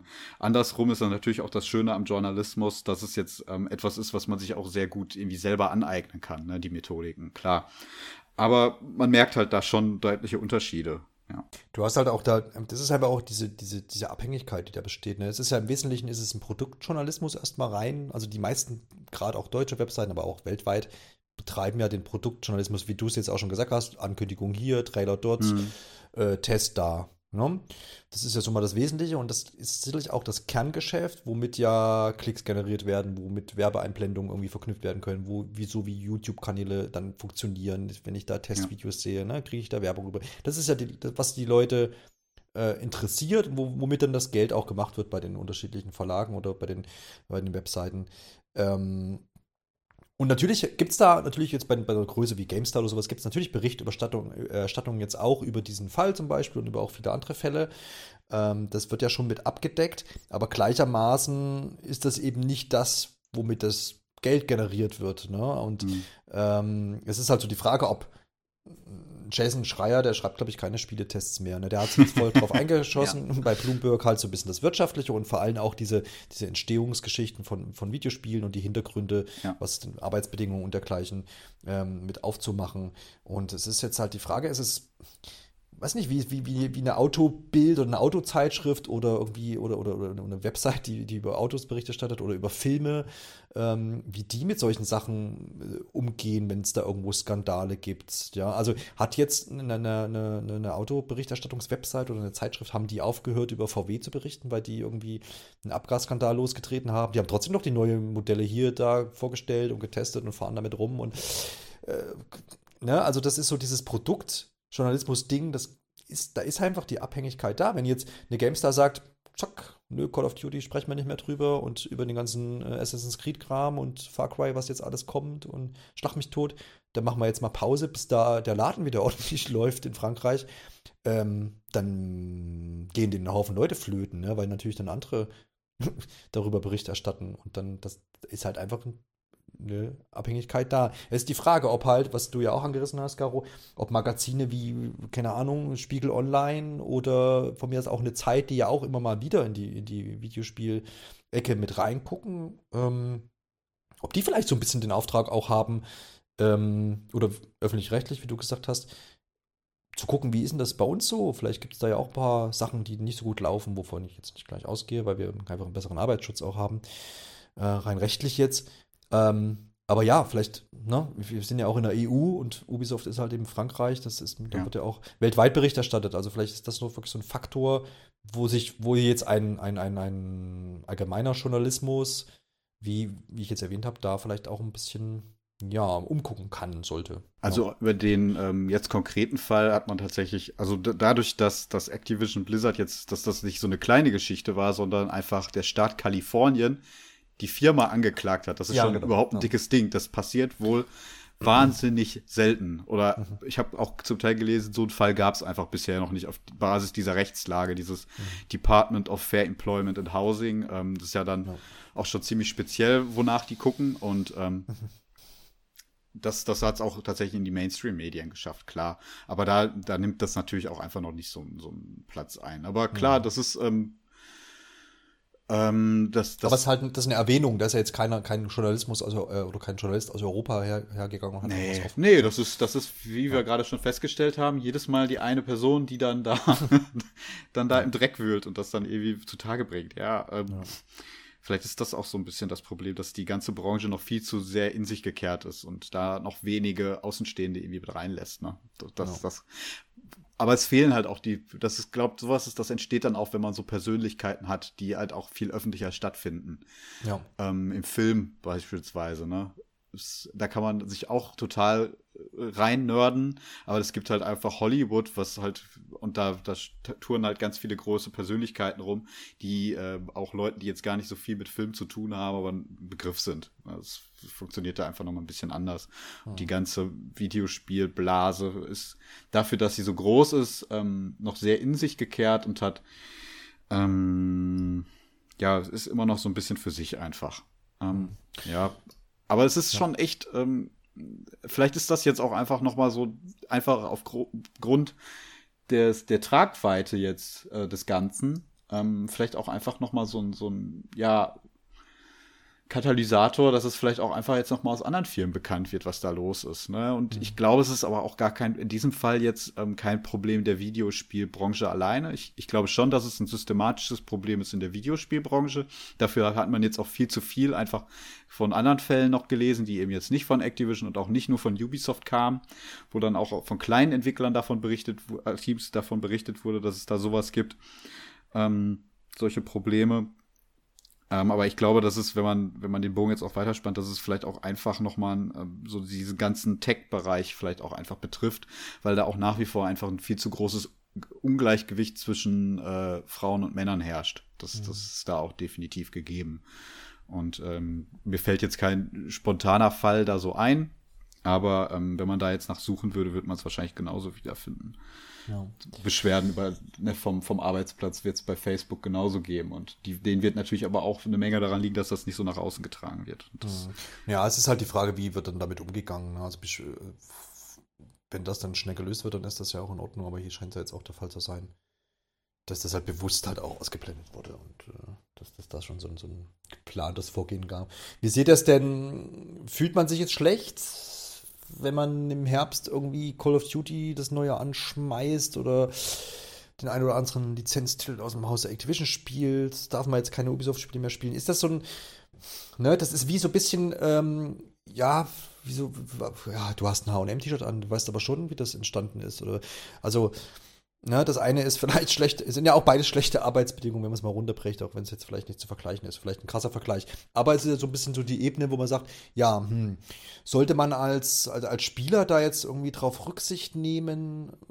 Garo, ist das so, was für Gefühl hast du dabei, wenn du jetzt sagst, okay, du würdest dir jetzt, äh, du hast eigentlich schon Bock, die neuesten Ubisoft-Spiele alle zu spielen, aber sagst du dann, also wird das, würde das in dir aufkommen, dass du sagst, oh nee, irgendwie, oder ist da noch eine, muss da erst noch eine gewisse Linie überschritten werden oder sagst, naja, ähm, du trennst, wie es jetzt äh, Alex auch schon gesagt hat, einfach jetzt die, die, die Kunst vom Künstler und sagst, naja, du, du genießt das Produkt dann irgendwie trotzdem oder schwingt da dann doch was mit? Abgesehen davon, dass ähm, Activision Blizzard für mich nichts im Portfolio hat, äh, dass ich, dass ich jetzt deswegen habe ich, deswegen hab ich würde. Deswegen habe ich bewusst Ubisoft gesagt, in der Hoffnung, dass da nee, was dabei selbst, ist. Selbst die sind raus, seit die nicht mehr auf Steam sind. Aber ja, okay. die, Sache, die Sache ist die. Ohne, äh, versetz dich in irgendeinen ja, Hersteller, wo du ne, ja, was spielen gut. würdest. Ähm, jetzt ohne diese ganze Thematik jetzt, jetzt ähm, irgendwie runterzuziehen, weil es ist ein wichtiges Thema, aber es ist doch an sich auch wieder die nächste Sau, die durchs Dorf getrieben wird. Das war, war jetzt äh, vor kurzem war, war es äh, hier das, wie du schon sagtest, ähm, Crunchen, Crunching das, mhm. das, da redet jetzt auch keiner mehr drüber. Das äh, ist doch irgendwie bei jeder Firma wird immer mal wieder eine Sau durchs Dorf getrieben. Dann ist es, dann war es mal wieder hier der Philips, glaube ich, waren es, mit irgendwie äh, Toxic Man Culture. Äh, mhm. Nest, Nestlé natürlich ist es immer mit hier, keine Ahnung, ist einfach ein beschissenes Unternehmen. Und, äh, und da muss, muss jeder mit sich selbst, äh, also ich würde jetzt niemanden sagen, oh, warum kaufst du denn hier irgendwelche Nestlé-Produkte? Weißt du nicht, was die in der dritten Welt anstellen und das Wasser privatisieren wollen? Ähm, hm. Ich sage für mich, ich versuche möglichst keine Nestlé-Produkte zu kaufen und mich von all den, diesen ganzen Marken, die die haben, äh, fernzuhalten. Aber ich kann jetzt auch nicht bei jedem Unternehmen jetzt gucken, oh, haben die vielleicht irgendwelchen Dreck am Stecken, machen die vielleicht irgendwas nicht ganz richtig. Ähm, ich versuche so gut es geht, Produkte zu kaufen, ähm, mit denen ich mir selbst im Rein bin und äh, diese, diese toxische Kultur in äh, der Videospielentwicklung ist was, was ich natürlich nicht gut heiße. Aber jetzt mal, äh, ich, ich glaube, ich würde zum Beispiel nicht aufhören, Nintendo zu kaufen, weil ich jetzt höre, dass bei denen äh, Frauen schlecht behandelt werden. Und ich glaube ganz ehrlich, das werden sie. In Japan sind sie nämlich tatsächlich noch nicht so weit wie wir, dass dann sowas ans Tageslicht kommt. Ähm, mhm. ich, Nintendo ist auch, äh, denke ich mal, ein sehr krasser Männerbetrieb und da wird jetzt, äh, da wird, mhm. wird die Frau auch äh, bestimmt unter Chef gestellt, aber das ist Japan, das ist eine andere Welt. Bei denen ist das nicht in Ordnung, aber noch geduldet, sage ich mal. Ist ein Thema, mhm. das, das wird halt nicht angesprochen. Ja. Ähm, ich würde jetzt nicht aufhören, Nintendo-Spiele deswegen zu kaufen, aber ich würde es online natürlich mit auch teilen und würde auch mein, äh, meine Meinung dazu abgeben, dass ich sowas absolut nicht okay finde und dass, äh, dass wir in einer offenen Welt leben, wo jeder dieselbe selben Chancen ähm, haben sollte. Äh, ja, meine Five Cents dazu, also ist schwierig. Die Frage ist ja auch, ne, in diesen Firmen wird es ja auch Leute geben, die sich genau dafür einsetzen. Ja. Also es ist ja nicht so, dass da sich alle so verhalten. Es wird auch genug Leute mhm. geben, die da hingehen und dann auch sich nach wie vor denken, okay, äh, ich, ich kämpfe jetzt hier dafür, dass, dass wir alle gleichberechtigt werden. Und die Frage ist halt immer, ob man die ähm, diese Leute dann halt nicht auch unterstützt, wenn ich so einen Spieler kaufe. Also es ist ja dann auch nicht nur schwarz ja. und weiß, es ist halt wahnsinnig schwierig. Ja. Ähm, und am Schluss muss es jeder mit sich selber ausmachen. Wenn jemand sagt, er boykottiert die Spiele, kann ich es auf jeden Fall komplett nachvollziehen. Ja, absolut. Also ich würde ihm jetzt, ich würde ihm jetzt halt nicht sagen, hey, das ist eine falsche Entscheidung.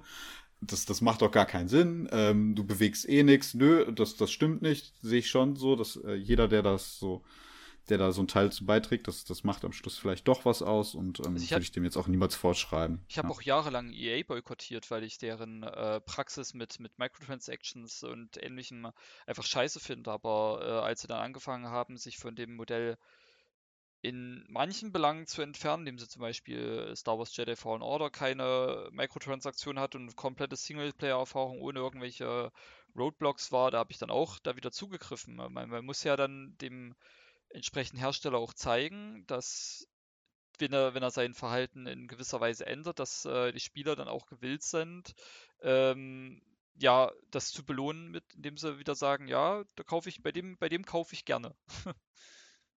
hm. Ja, und das ist auch noch ein bisschen anderer gelagerter Fall. Der betrifft ja dann auch die oder hat ja die Spieler massiv direkt betroffen. Mhm. Und es ist halt immer die Frage, muss der Endverbraucher für Unstimmigkeiten oder für so, so beschissene Verhältnisse, wie es jetzt, wie jetzt da aufgeführt wurden, muss der Endverbraucher das regeln, indem jetzt alle sagen, ich kaufe, das, kaufe keine, äh, keine Activision-Spiele und keine Ubisoft-Spiele mehr, damit sich was ändert, das ist ja dann auch eigentlich Hanebüchen, ja. weil da ist ja der, der Spieler oder der Käufer nicht in der Verantwortung, das Unternehmen nee, das Eigentlich hat. ist ne, die Unternehmensführung dafür. Jetzt. Richtig, genau. Das deswegen halt ist es ja gut. Und das geht gerade in eine komplett falsche Richtung auch. Ja. Tagesaktuell ähm, gibt es einen Bericht darüber, dass Activision Blizzard jetzt wohl ähm, die Firma beauftragt, die bei aktuell sich bei Amazon dafür einsetzt, dass da keine ähm, mhm. Äh, keine Gewerkschaft gegründet wird. Und das ah, ja. ist jetzt halt die Reaktion darauf, wo man sich dann halt auch denken kann, okay, ihr habt es halt überhaupt noch gar nicht verstanden. Mhm. Und ähm, das ist halt echt, das, das, ich denke, das Thema wird da jetzt noch einige Runden ziehen, einfach. Ja, ähm, ja. Man sollte halt darüber berichten, über diese ganzen äh, Vorgänge, damit, das ist mit, wichtig, damit jeder ja. sich selbst eine Meinung bilden kann, ob er das jetzt mit, mit, und dass äh, es halt nicht vergessen Boy wird. mit Boykott bestraft. Genau, und es einfach nicht, mhm. äh, und das einfach nicht vergessen lassen. Einfach mal dass die, dass die äh, Hersteller nicht so davon kommen wie die CDU und einfach alles unter den Teppich kehren, wenn irgendwelche Scheiße abgeht. Oh, jetzt bin ich politisch geworden. Äh, ja, man sollte, man sollte solche Themen auf jeden Fall beobachten. Da haben wir wieder das, das vierte? P, ne? Pixel, Polygone, Plauderei und Politik. die Ausgabe für den September nach den Bundestagswahlen. Also, können wir uns schon mal drauf vorbereiten. Ich finde ja. find das auch, ähm, ich finde das auch total unverständlich, warum es in solchen, äh, in solchen Firmen solche Probleme gibt. Äh, das liegt aber auch daran, dass ich halt aus einem aus einem Umfeld komme, also die Firma, in der ich arbeite, die, das ist ein Familienunternehmen mit, äh, wo wirklich jeder Mensch äh, aufgrund seiner, seiner Kompetenzen äh, eingestellt und äh, ähm, aufsteigen kann äh, ohne dass das irgendwie äh, zur Sprache kommt, was der für eine Sexualität, Geschlecht äh, oder sonst was hat. Dann solltest du auf jeden Fall an der Firma festhalten, weil ja. das wird, wird nicht, nicht die Regel sein, das ist ganz klar. Aber ich ja, es ist halt krass, wenn man da so mal liest, um da auch nochmal so ein Beispiel zu geben, ähm, dass dann da Führungskräfte Leute eingeladen haben und gesagt haben, ja, ihr seid jetzt gerade eh für die Quote da und eigentlich könnt ihr schon wieder gehen. Absolut unverständlich aber wir brauchen euch jetzt gerade hier für die, für die Liste so. Und das ist halt schon echt hart. Und das geht an allen vorbei. Und ich hoffe auch wirklich, dass, also im Endeffekt, damit das einen Effekt jetzt erzielt, das Einzige, was passieren kann, ist halt wirklich, dass, dass es äh, eine wahnsinnig große Strafe gibt. Also, dass es wirklich weh tut, weil ansonsten passiert da nichts. Das, das muss man mal ganz klar sagen. Ja, das hoffe ich Und deswegen, auch. Deswegen ist es halt auch wichtig, dass es jetzt direkt vom Staat Kalifornien kommt. Ähm, ja, du hast schon recht, weil das ist natürlich auch das ist ja das Problem, was da irgendwie entstanden ist, kommt ja immer von Denkweisen von Menschen und die änderst du ganz schwer, ne? Also das ist ja das Wichtige ist halt, dass diese ja. Leute halt dann da einfach auch rausfliegen, Richtig. Ja, ja, genau, die das da halt ver ver also vertreten und die müssen da halt einfach raus und die müssen halt auch verantwortlich gemacht werden und das passiert, also bis das passiert, ähm, da muss halt auch immer erstmal einiges passieren, weil die Ergebnisse rein finanziell stimmen ja wahrscheinlich bei Activision. Mhm. Ähm, aber wenn da natürlich jetzt so eine dicke Strafe reinkommt, sagen wir jetzt einfach mal aus der Luft gegriffen von, von 1,5 Milliarden oder sowas, dann, äh, dann tut das weh. Ja, machen wir uns aber nichts vor, so, so hoch die Strafe nicht ausfallen. Selbst wenn das ein paar Millionen sind, kratzt das äh, Activision Blizzard das das Problem, äh, aus ja. der Portokasse. Und, und sagt, das darf halt eigentlich ja, oder nicht passieren. Dann das, woanders wird, das wird aber passieren, leider. Ja. Das ist so, das ist die Frage. Also klar, Frage ist halt, kannst du dann, wird dann vielleicht hier noch irgendwo jemand zivilrechtlich be be belangt, ne? Dann ist das nochmal was anderes. Dann, ja. dann kann man auch jemanden also, dann vom Job äh, trennen oder muss Das Problem ist, das sind dann ja. nur die Einzelfälle, die dann wahrscheinlich ja, zivilrechtlich genau. überhaupt behandelt werden können. Ne? Ja, ähm, ja, ja. Absolut. Also es Sicherlich keine schöne Ausgangslage, aber es liegt, man, man kann es zusammenfassen, dass es einfach wichtig ist, es immer wieder zu erwähnen. Deswegen haben wir es ja auch hier mit reingenommen. Und äh, dann, dann, dann sollte das auch in allen anderen Berichterstattungen, gerade auf den Videospielwebseiten natürlich. Am Schluss ist es ein gesamtgesellschaftliches Problem. Einfach ja, nach wie definitiv. vor. Und ähm, es ist einfach auch ein Beispiel dafür, dass ähm, die auch gerne sich immer als total progressiv irgendwie ne, tuende Videospielbranche da keine Ausnahme von ist. Das ist halt mhm. auch ganz wichtig. Ja, mal zu sagen, dass da auch viel, ähm, ja, viel, viel, ähm, wie, wie sagt man, Dreck unter den Teppich gekehrt wird. Ja, mhm. ja gibt halt dann wie in jeder Gesellschaft schwarze Schafe einfach und davon gibt es halt manchmal auch ziemlich große Fette. jo, großer, äh, fetter Player im Streaming-Business ist Netflix und die liebäugeln ja schon lange so mit Gaming. Und zwar eigentlich im Wesentlichen immer so mit der Form von, hey, wir machen die Serie ähm, zum Spiel. Äh, ja. Na, ja, lass mich mal, lass mich mehr, mal ausreden. Mehr, ne? also, also die meisten Netflix-User werden kennen zum Beispiel The Witcher, ne? haben vielleicht auch das ist eine The Romanverfilmung die Serie, ja, ja, ja, jetzt machen wir langsam, ja, jetzt, sag mal, ich werde hier nur noch äh, aufgehalten. Ähm, aber ist für viele ein Kontaktpunkt, äh, die The Witcher-Serie, um, um zu sehen haben, ah, okay, Serie, ach, da gibt es auch ein Spiel dazu. Sicherlich wird es auch mal so rum gewesen sein. Bei uns allen dreien ist es natürlich jetzt so rum, dass wir das Spiel schon kannten vorher. Aber aktuell zum Beispiel auch Resident Evil ähm, gibt es eine Serie dazu, wird auch noch eine Serie, Live-Action-Serie zu kommen. Aktuell läuft eine Animationsserie und es gibt noch viele weitere Beispiele. Worauf will ich hinaus? Das ja Netflix ähm, zunächst erst Gerüchte halber schon immer mit dem Gaming gemunkelt hat. Es gab ja auch schon Spiele, äh, die quasi auf Netflix Originals, auf, also auf Netflix produzierte Serien zurückzuführen sind. Ähm, 2017 gab es tatsächlich mal einen Netflix Infinite Runner. ja, alles möglich gewesen. Stranger Things, äh, The Game gab es, es gab ähm, Narcos. Zu, äh, genau zu Narcos und auch zu Stranger Things äh, 3. Es gab auch eine VR-Experience. Ist alles schon ein bisschen her. Narcos ist, glaube ich, so das relativ. Nee, The Dark Crystal Age of Resistance, da habe ich die Serie aber auch nie irgendwie ah, ja. ähm, angeschaut. Das, war das ist so ein bisschen das. Nintendo zur E3 wurde das ja ganz prominent gezeigt. Da war ich ja, genau, das ist 2020 äh, das nochmal ein bisschen zu äh, datieren. Es gab auch noch so ein paar Kooperationen mit äh, Minecraft und Fortnite. Also es gab immer irgendwie Berührungspunkte und jetzt eben auch viele Verfilmungen, die einfach ähm, geplant sind. Jetzt ist aber so, dass äh, Netflix äh, sich nochmal positioniert hat, denn es gab eben Gerüchte, dass man auch selber nochmal Games anpacken will, das Thema Games an sich, und dass diese Games eben auch in das Abo mit reinwandern. Das heißt, viele waren ganz aufgeregt, gesagt, oh, jetzt gibt es hier neues, äh, neuen äh, Google Stadia, neuen Xcloud-Konkurrent äh, oder Amazon Luna. Ihr erinnert euch vielleicht.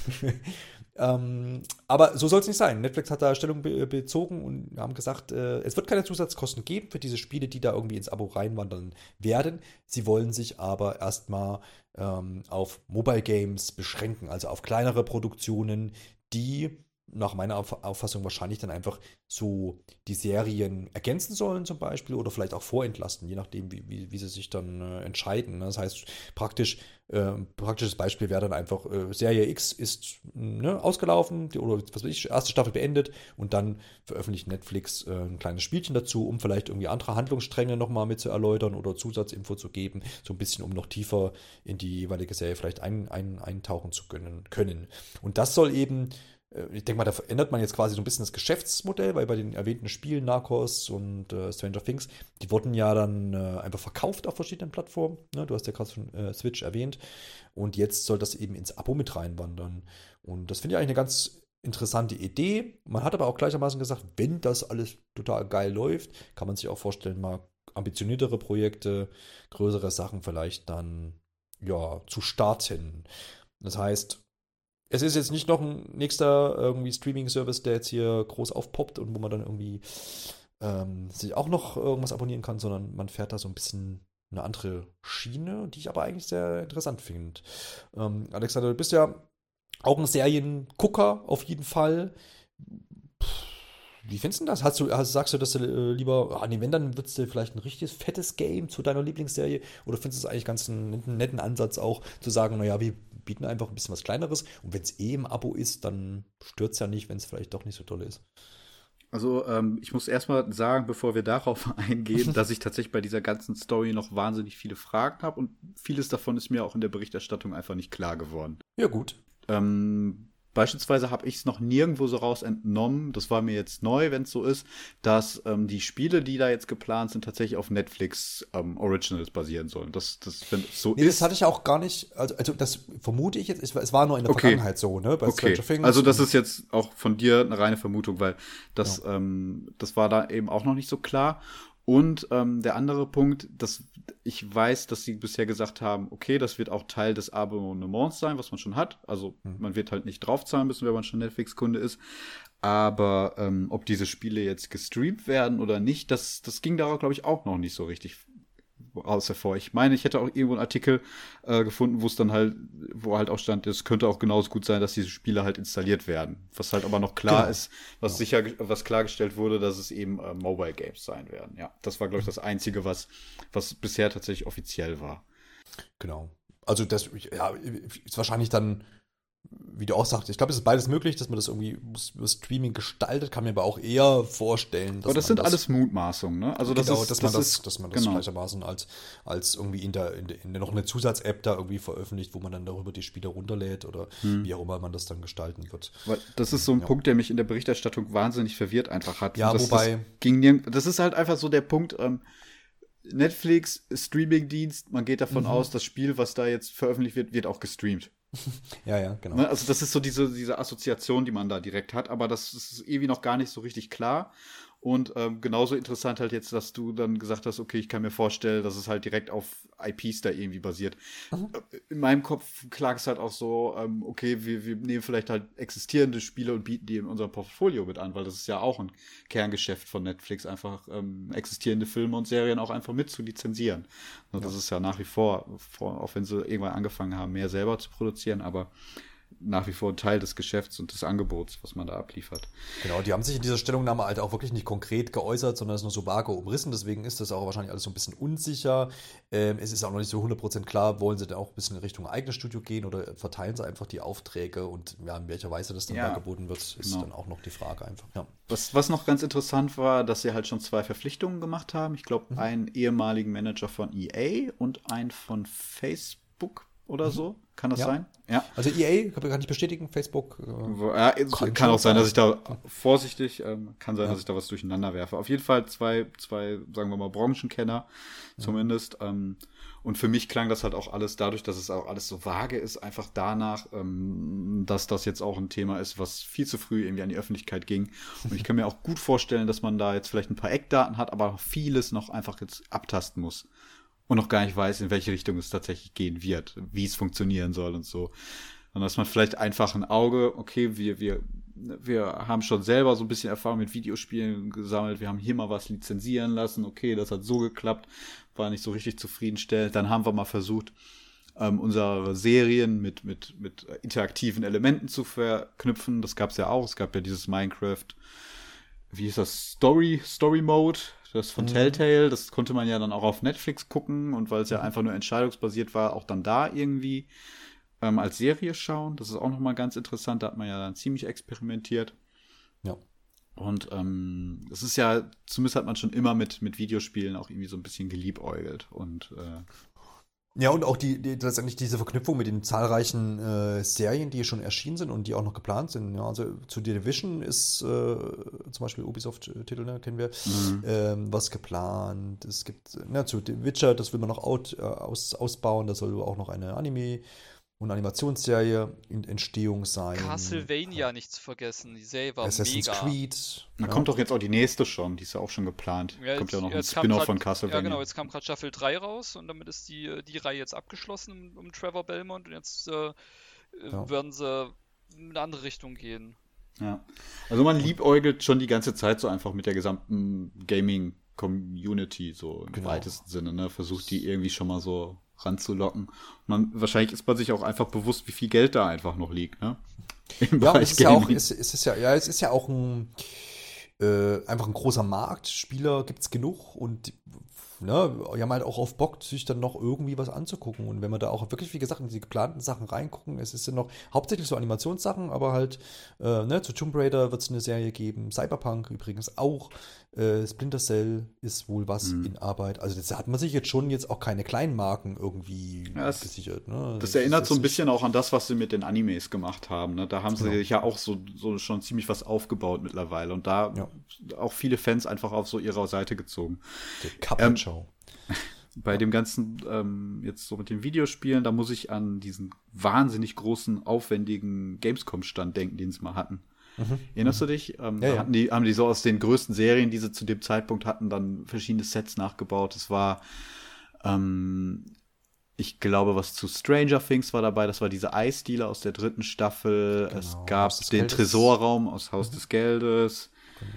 Dark Crystal war, glaube ich, zu dem Zeitpunkt auch gerade am Start. Das ist ja leider gar nicht angekommen, wird ja nach der Staffel eingestellt, ja. aber das, ja. das war da, glaube ich, auch präsent. Das war so einiges. Da gab es diese coolen Cola-Dosen die Stimmt. dann so, so ähm, von Stranger Things waren und dann so auf, auf den Kopf alles gestellt. Das war ganz ja, Also man hat sich da ja ein gutes Beispiel, da hat man sich echt bemüht, auch irgendwie bei Gamern da so ein bisschen anzukommen. Und das war ja damals noch nicht so etabliert. Also heute, heute, heute sagt ja der geneigte Videospieler, der da Interesse hat, schon, ne, also Videospielserien gibt es halt bei Netflix, jetzt nicht unbedingt bei anderen Streaming-Anbietern, ja. Auf jeden Fall interessant. Wie findet ihr so die gesamte Entwicklung qualitativ? Ich weiß nicht, wie viele Serien ihr zu Videospielen jetzt schon geguckt habt. Ich, wenn man so mal rückblickt, ne, äh, welche Spiele zu Serien waren gut und umgedreht, so. Das ist, ist nicht immer. Äh, also ist jetzt nichts. Also es hat bisher nicht das Level, glaube ich, erreicht, wo man sagt, also es gibt ja viele geile Serien, ne? Äh, die mit Videospielen nichts zu tun hat. Aber es, hat, es kann mich jetzt an keine Videospielserie so erinnern, also die quasi aus einem Videospiel entstanden ist, wo ich sage, hey, das war auch eine richtig geile Serie. Castlevania. Castlevania, das große Castlevania-Fan. Ich hab, also Nein, The Witcher habe ich zum Beispiel relativ komplett. Aber, ich, ja, also, aber die Serie ist gut. Die Serie ist mega, ja. Ja, die erste Staffel habe ich damals auch gesehen und das waren ja, glaube ich, auch nur vier Folgen oder so. Ja. Und ich weiß auch, dass das auch wahnsinnig gut fand, aber dann hat es irgendwie zwei Jahre bis zur zweiten gedauert und dann bin ich auch irgendwie nicht mehr reingekommen. Ach ja. Ähm, aber ich habe vieles davon gehört, dass es halt auch wahnsinnig gut weiterging. Das stimmt. Ähm, wenn man jetzt Witcher kann man, wie, wie Garo schon sagt, kann man natürlich ausklammern, da es halt eher auf der Romanreihe basiert. Allerdings glaube ich, dass es niemals zu der großen Bekanntheit gekommen wäre, wenn es nicht Witcher 3 gegeben hätte. Also ich, da muss, da muss man jetzt anders. vorsichtig sein, ganz vorsichtig sein. Ich weiß, es gibt eine ziemlich eingeschworene äh, Fangemeinde auch einfach der Bücher und das ist auch nichts Unbekanntes gewesen. Aber dass es zumindest so in diese breite Öffentlichkeit geschwappt ist, ist, ja. glaube ich, schon zum Großteil des Spiels einfach das hat, hat, das Spiel halt erreicht. Das muss man dann schon zugeben. Und ähm, muss man vielleicht ein bisschen ausklammern, weil ich würde sagen, qualitativ war das so bisher das dann, wenn man es mit reinnimmt, das Beste. Ähm, ich habe jetzt versucht, letztens in diesen, diese Resident Evil Serie reinzugucken. Das tat schon ja, echt weh. Boah, das, das, also, ja, ist halt auch wie ein Film, ne? Also eigentlich. Äh, ja, das was es gab ja auch vorher schon so. Es ist ja, ja, ja Teil von einer Filmreihe eigentlich. Genau, jetzt, ne? also man hätte es auch als Film veröffentlichen sollen. Ist es ähnlich beschissen wie die Resident Evil Filme oder sogar da noch ja, Meinungen, es ne? gab ja es gab ja schon Animationsfilme vorher und mhm. der die Serie spielt auch innerhalb dieser Reihe im Endeffekt. Und ja. die habe ich damals auch gesehen und ich fand die okay. Mhm. So, aber da habe ich auch, glaube ich, damals Resident Evil 4 gespielt und dann kamen halt die Filme und dann hatte man da halt nochmal die ne, Lieren als, als, Hauptfigur drin und dann fand man das vielleicht auch daher einfach nochmal ganz mhm. cool, da was zu sehen. Aber jetzt habe ich in diese Serie reingeguckt und ich hatte das erstens das Gefühl, dass es animatorisch total also sehr schwankend war. Da gab es am Anfang so eine Szene, da steht Claire da und die hat überhaupt keine Regung im Gesicht. Das fand mhm. ich ganz übel. In der zweiten Folge gab es dann so eine Szene, wo ich mir gedacht habe, oh, wow, was ist jetzt auf einmal hier los? Das sieht total gut aus. Ähm, und aber gut erzählerisch auch einfach total echt. Banane, ja. Banane. Aber gut, das ist halt Resident Evil. Da kann man auch einfach nicht viel erwarten. Die das Geschichte Ding ist halt auch da. Ja, ja, sorry, dass, dass man halt aus Spiel mittlerweile bessere Gesichtsanimationen kennt als, ja, aus der Serie. Ja, ja, ja, genau. Das, das hat halt sich ja auch, auch gewandelt. Ne? Ähm, ja. Aber wenn man jetzt von Netflix wegguckt, ähm, ich glaube, ganz, ganz wichtig wird äh, die Last of Us Serie, die wir jetzt hier auch schon öfter behandelt haben. Da hat man ja, jetzt zuletzt auch wieder, ja. Da hat man zuletzt auch ähm, von gehört, dass es womöglich noch mal teurer wird pro Folge als Game of Thrones. Das wäre schon mhm. echt Hammer. Ja. Da, da, war ja so nachher eine da waren die Folgen, glaube ich, bei so 10 Millionen oder so pro Folge mhm. irgendwie. Nachher kann es auch sein, dass es in der letzten Staffel noch mal mehr war, aber da hat man ja dann auch weniger Folgen gemacht. Ähm, aber das ist da, also den Cast, den man da aktuell auffährt und den Aufwand, das ist schon echt gewaltig. Dann steht, steckt da auch nochmal HBO hinter, das ist auch nach wie vor einfach nochmal ähm, eine Marke, auch wenn sie natürlich in den letzten Jahren dann mit viel, viel mehr Konkurrenz einfach zu kämpfen hatten. Aber das ist nach wie vor ein Qualitätssiegel. Das sieht, man, ne? das sieht man auch halt, ja, hast absolut recht, das sieht man aber auch diesen Anspruch, dieser zweigeteilte. Das eine ist diese Resident Evil Animationsserie, wird gemacht, gucken halt Fans so, äh, mm. mögen es oder mögen es nicht. Jetzt das, ähm, die The Last of Us Serie, die wird natürlich auch für Fans gemacht, klar, die gucken, die gucken das auf jeden Fall. Aber da wird jetzt gerade, hast du ja erwähnt, wird viel Geld in die Hand genommen, der Cast ist krass und so, die Showrunner sind krass, die, die, Produktionsfirma ist krass. Also, also es, es, steckt einfach mega krass. viel Geld drin, ist alles total krass. Und das heißt, die werden versuchen damit, und das werden sie natürlich auch schaffen, äh, Leute ins Boot zu holen, die mit dem Spiel überhaupt nichts zu tun haben, die vielleicht mit noch nie eine PlayStation 4 besessen haben, die genau. überhaupt mit Videospielen vielleicht gar nichts zu tun haben. Und das ist, ist, ist halt auch ein geiler äh, Ansatz und finde ich cool, dass das, dass das gemacht wird. Muss man natürlich halt auch die gewissen Mittel zu haben. Und das ist ja jetzt, was eine Resident Evil Animationsserie halt überhaupt nicht versucht. Allgemein die Animationsserien, ne? Das ist halt ja, genau, doch das ja. Problem. Dafür sind Animationsserien bei vielen Leuten auch noch einfach viel zu sehr äh, stigmatisiert, einfach als ja, äh, Nerd-Quatsch oder Kinder, realen, Kinder, Kinderkram. Ja, genau. Und ähm, das ist so, das kann man bei Netflix ähm, beobachten. Die ganzen Sachen, die du auch gerade aufgezählt hast, das sind fast alles Animationsserien. Ne? Und ähm, es gab, glaube ich, auch schon diese Dragon's Dogma-Serie, die ist auch irgendwann gestartet. Mhm. Ist halt auch viel billiger. Die, ähm, die ist auch überhaupt gar nicht gut weggekommen. Mhm. Und auch aus diesem Grund halt einfach auch, weil vieles sehr billig aussah. Und das ist ja auch das, was man Netflix insgesamt einfach aktuell so ankreidet. Äh, Hauptsache viel. Ne? Mhm, und äh, Qualität geht da halt einfach verloren. Und äh, ja. Ich, ich verstehe ja. generell auch diesen, diesen äh, Hype um Live-Action nicht. Es lässt sich so vieles so geil mit, mit äh, Zeichentrick oder Computeranimation machen. Warum muss da jetzt unbedingt noch. Äh, gemacht wird. Wenn, wenn wir den Schwank kurz machen wollen, aber ich habe dieses Jahr die erste Staffel von Invincible gesehen. Das ist eine Superhelden-Serie basierend auf einem Comic und das ist komplett animiert und ich dachte am Ende, also es sieht so aus wie diese 90s Nachmittags-Cartoons. Ist, ist so, das die, die auf Amazon Prime mit, mit hier. Ja, und äh, guckt es sie, also guckt euch die erste Folge an und ich sage euch, das ist, das ist der Wahnsinn. Also mit, mit J.K. So Simmons? Simmons, die? Oh, ah, das hat, äh, boah, kann sein, dass er auch dabei war. Ja, er ist auch dabei. Also das ist auch ein total kranker Voicecast gewesen. Okay. Und das ist die, ähm, also das ist echt Krass. das beste Beispiel dafür, genau, ähm, dass Animationsserien halt auch Dinge machen können, die kannst du Live-Action machen. Ich sehe so viele Memes aus der Serie. Ich will die unbedingt mal gucken. Mach's. Also ja. ich, ich war total begeistert. Das ist echt das Beste, was ich dieses Jahr bisher gesehen habe. Das hat total viel Spaß gemacht und äh, bin auch direkt auf die Comics heiß geworden. Man sieht ja auch äh, immer wieder, wie, wie irgendwelche Live-Action-Verwurstungen von irgendwelchen äh, Zeichentrickserien komplett gegen Baum von. Als Beispiel mal Avatar, er hat Elemente. Äh, das oder die, der Dragon Ball-Film damals. Oder der Dragon Ball, ja, sowieso bei Animes ja sowieso. Warum man Animes Super Mario äh, auf, als Live-Action machen muss, verstehe ich nicht. Ja. ja. Das funktioniert ja. auch gar nicht. Wenn, die, wenn der Anime ja. so schon richtig gut ist und funktioniert, warum soll jetzt nur, weil da jetzt irgendwie Schauspieler da rumtänzeln, dass das besser sein? Das, keine mhm. Ahnung. Kapiere ich nicht. Aber auch nochmal so, ähm, es gab ja auch eine Realverfilmung, da ist ähm, Ubisoft ja auch mittlerweile wieder sehr stark am Start ähm, von ähm, Assassin's Creed. Die fand ich beispielsweise echt oh ja, schwach, leider. Ja.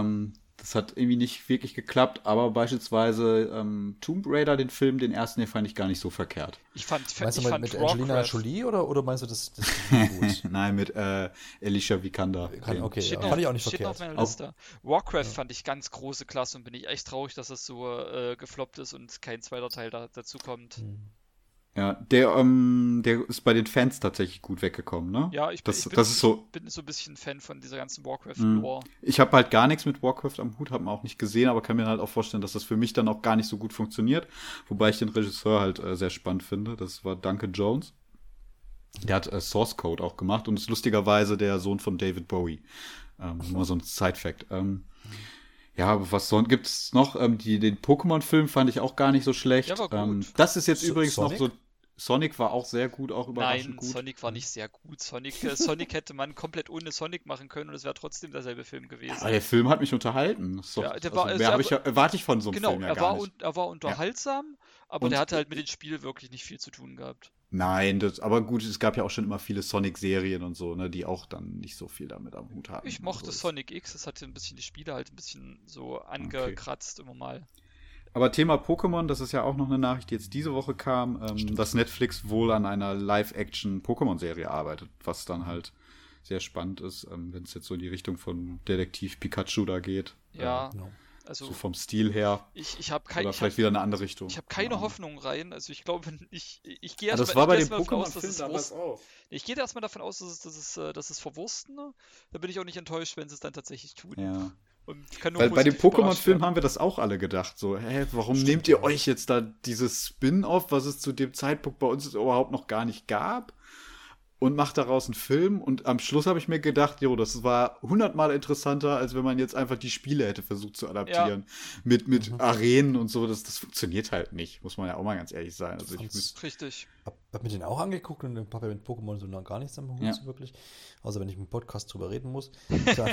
fand das auch, war das auch unterhaltsam, war cool. So, ja. so, ne? Auch völlig entgegen der Erwartungen. So, was, was ich für ein Bild von Pikachu zum Beispiel hatte, hat sich in dem Film dann ja doch nochmal ein bisschen umgedreht. das ja. hat auch gar nichts damit zu tun. Nein, hat es nicht, aber natürlich. Aber ja. eben, das ist halt, ich glaube, das ist das Wichtige, wenn du solche, so, wenn du halt Videospiele adaptierst und das ist das gleiche Problem auch bei den Animes, wenn wir das jetzt gerade schon hatten. Mhm.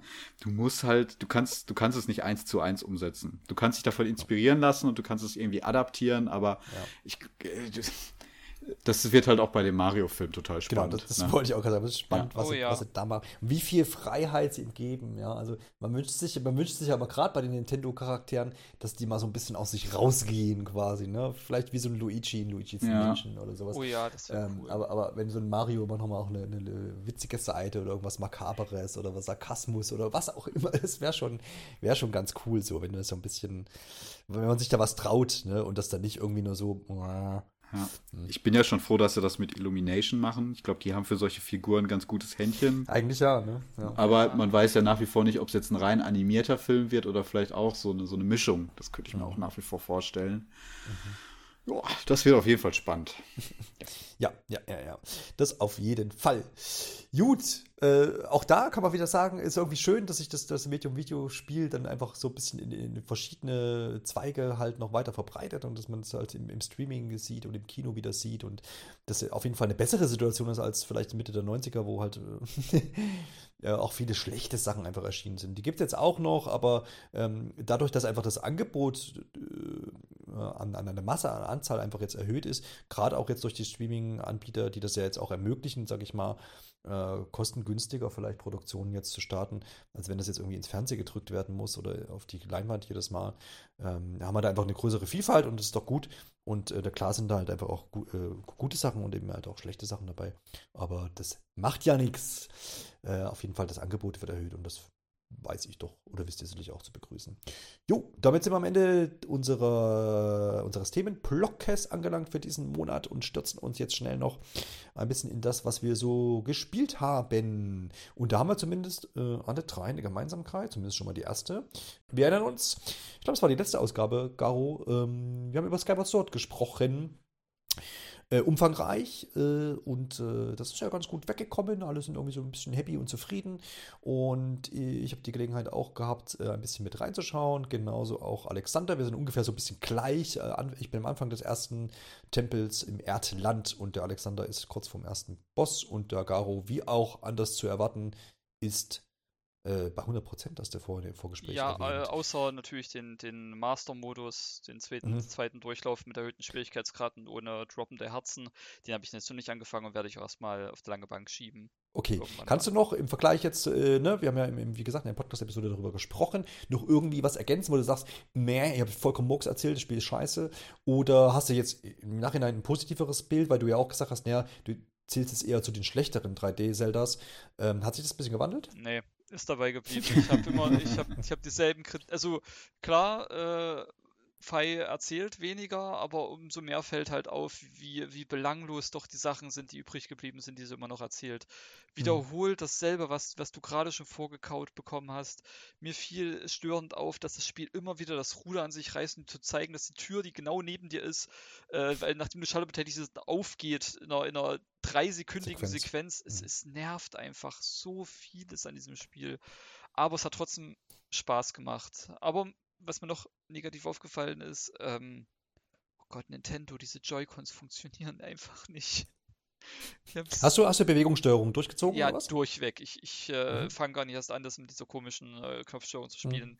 Die Entwickler haben das so wirklich, an sich ist es, es ist alles geil umgesetzt. Das Spiel macht Spaß, durchaus mit Bewegungssteuerung. Aber die Joy-Con funktionieren einfach nicht. Also die, die, äh, die Konnektivität zwischen den Joy-Con und meiner Switch ist so miserabel, obwohl ich drei Meter davor sitze. Dass, äh, dass sogar Knopfeingaben verspätet ankommen. Das ist echt nervig. Und ich habe ich hab zwei unterschiedliche Paar Joy-Con ausprobiert. Bei beiden ist Problem. Wo steht denn deine Switch? So hinterm Fernseher? Vielleicht nee, kannst du die noch daneben. da vorstellen. Rechts daneben. Ja, aber vielleicht kannst du die einfach mal ein Stück weiter davon wegstellen, weil das hatte ich auch. Und dann danach hatte ich deutlich das besseres. Das kann doch nicht sein, dass ich bei drei Meter Abstand so eine miserable Verbindung habe. Man, man, glaubt aber nicht, was der Fernseher so, so abgibt und wie sehr der stört. Das, das ist bei beispielsweise den Fire TV-Sticks, da sind nicht ohne Grund diese ähm, Verlängerungen dabei, damit der Stick so ein bisschen an der Seite rausguckt. Das, das, das hatte ich da nämlich beispielsweise auch, dass die Fernbedienung einfach nicht klappt, obwohl du davor bist und solche Geschichten. Ähm, ich kann es ich kann's bei mir ehrlich gesagt nämlich nicht mehr beobachten. Ich hatte das Problem okay. auch mal, dann habe ich ein bisschen umgestellt und seitdem habe ich da deutlich weniger Probleme. Muss ich das wohl auch mal probieren. Aber an sich das Spiel selbst, es sieht schöner aus. Äh, mit 60 FPS, es läuft auch, äh, läuft auch schöner. Story nach wie vor gut. Ähm, Musik großartig. Es ist immer noch äh, wirklich ein gutes Spiel, kann man nichts anderes sagen. Und mhm. es hat mir durchaus Spaß gemacht, sonst hätte ich es nicht innerhalb von einer Woche auf 100% gebracht. Wunderbar. Äh, ganz kurz dazu vielleicht noch, Alexander, hast du, du auch, also hast du jetzt Bewegungssteuerung auch äh, für dich äh, genommen oder bist du bei der Knopfsteuerung, Knöpfchensteuerung? Nee, klar, Bewegungssteuerung. Nö, klar, okay, ja, ist interessant, weil ich habe hab mich äh, tatsächlich für die Buttonsteuerung äh, entschieden, nachdem ähm, wir im Podcast besprochen hatten, dass, äh, dass das ganz gut funktioniert und äh, Freddy gesagt hat, ja, kann man schon machen, muss man sich ein bisschen eingewöhnen, bin ich erstaunlich zufrieden bisher damit, so mit äh, diagonal schlagen und, und, und, was man und stechen und was man alles so zu tun hat. Frickelt dann immer noch mal so ein bisschen rum mit, äh, man kann ja eine äh, Schultertaste gedrückt halten, um dann quasi auch die Kamera freizudrehen, wie man das in aktuellen 3D-Spielen äh, machen würde. Aber ja, Switch immer noch so hin und her mit das Klassische ist ja quasi, dass du immer die, die Ansicht, die Kamera hinter dir zentrierst äh, und sie eben nicht freisteuerst. So war es ja ursprünglich. Ja, aber bin damit eigentlich ganz, ganz, ganz zufrieden. Habe aber tatsächlich auch die Bewegungssteuerung einfach nicht ausprobiert. Habe aber, und das hat, ähm, das hat ähm, aufgrund, weil es auch Freddy erwähnt hat, man kann ja äh, beim Pro-Controller auch die, die Gyrosensoren im Spiel mit einstellen. Das heißt, du hast alles, was du irgendwie zielen musst an Pfeil und Bogen und Zeug, kannst du dann wieder mit Bewegungssteuerung machen. Das finde ich sehr angenehm. Weil, ne? Ich dachte mir, ich spiele das so, wie es äh, ursprünglich mal gedacht war. Und ja, äh, da ich es halt damals auch nicht gespielt habe auf der Wii, äh, macht das jetzt schon Sinn. Und ich meine, ich finde es auch eigentlich jetzt voll okay, weil, weil du dieses, das mit der Bewegungssteuerung ja auch nicht mehr so aufgedrängt kriegst. Mhm. Äh, wie früher in jedem Spiel finde ich es eigentlich ganz angenehm, dann nochmal ein Spiel so zu spielen. Ja, tatsächlich. Ja. ja. Das, das, das auf jeden Fall, ja. Ja, ich muss mal sehen. Ähm, ich werde es auf jeden Fall nochmal ausprobieren. Das, das, das, das auf jeden Fall. Jo, dann äh, mache ich mal hier mal den, den, den, den Rauspicker und sage, Garo, was ich interessant finde in deiner Liste, die du hier aufgeführt äh, hast, ist zum Beispiel Days Gun, was ja mittlerweile für den PC erhältlich ist. Wir erinnern uns äh, seinerzeit PS4-exklusives Open-World-Spiel mit Zombie-Horden und äh, einer, man hört es zumindest so oft, äh, ganz äh, interessanten Story. Ich will wissen, wie weit bist du da? Wann hast du das angefangen und äh, warum hast du es getan? Und Findest du es gut? Ich habe es ich gestern angestartet, ja, okay. direkt sechs Stunden gezockt. Das ist, ist äh, ich bin ein großer Open-World-Fan, muss ich erstmal dazu mhm. sagen. Ich, ich, stehe darauf, äh, Open Worlds zu erkunden und habe ich jetzt tatsächlich lange nicht gemacht. Ich habe jetzt äh, sehr viele mhm. in, kleine Indie-Games gezockt. Äh, und Days Gone macht einfach Spaß und es sieht auf dem PC so gut aus. Ja. Äh, wunderschönes Spiel. Das ist ja damals so ein bisschen wertungstechnisch äh, im Vergleich zu anderen Sony-Titeln ein bisschen verrissen ja. worden, ja. Mhm. Äh, Weil es halt, es ist halt letzten Endes nur, Anführungszeichen, nur ein Open-World-Zombie-Spiel mit, mit Biking. Aber Hatte das zum Release auch technische Probleme einfach. Ach so, ja. hat es auch, okay. Ja, Aber das, was es macht, macht es halt einfach gut. Mhm. Ja, ich habe ja auch ein paar Stunden darin zugebracht. Wir haben in der einen oder anderen Episode auch schon mal drüber gesprochen. Ich weiß, ich glaube, es war in dem Fall mit Marco, weil auch Marco eigentlich ein relativ großer Fan von dem Spiel war, ist. Ähm, und hab's aber, ich hab's dann auch nicht zu, hab's nicht zu Ende geführt, weil es mir dann zu viel Open World wieder war mit Abklappern von Aufgaben und sowas. Äh, aber das ganze Setting finde ich weiterhin interessant mit dem Motorrad und, und, und dieses Zombie-Gedöns hing mir auch noch nicht zum Hals raus, oder hängt mir auch bisher noch nicht zum Hals raus. Ähm, hat, finde ich, interessante Ansätze auf jeden Fall. Also, wenn und, der Podcast äh, hier vorbei ist, werde ich auf jeden Fall weiter zocken. Ich dachte, da werde ich auf jeden Fall in die DS Gun-Episode reinhören. Ich weiß gar nicht, ob es die gibt. Das kann ich natürlich tun. ja, okay, das kannst du auch tun. Nee, ja, also ich glaube, es ist wirklich auch im Nachhinein so, so, ein typisches Spiel gewesen, wo am Anfang alle erstmal irgendwie so draufgehauen haben und mittlerweile, es erscheint jetzt nicht umsonst auch für den PC, ähm, ist das auch halt jetzt gepolished und läuft gut und passt und haben ihre Verbesserungen gemacht. Oh ja. Ähm, und dementsprechend äh, ist das, glaube ich, ein Spiel, was man schon genießen kann. Und jetzt wahrscheinlich die, den Metacritic-Score, den es da irgendwie hat, noch von vor, wann auch immer das entschieden, äh, erschienen ist, dem wird es jetzt, also der Metacritic-Score ist dem Spiel nicht mehr gerecht, würde ich wahrscheinlich jetzt auch mal mhm. behaupten. Ja. Ich weiß nicht, wie jetzt die PC-Version PC da weggekommen ist, da wird es ja wahrscheinlich auch nochmal aktualisierte Tests gegeben haben. Ja, es gibt ja immer pro Plattform die Tests auf Metacritic. Ja, ja, genau. Ja, da ja. kann man gleich mal reingucken. Days Gone PC liegt aktuell bei 76. Okay, hätte ich jetzt mhm, tatsächlich okay. mehr erwartet.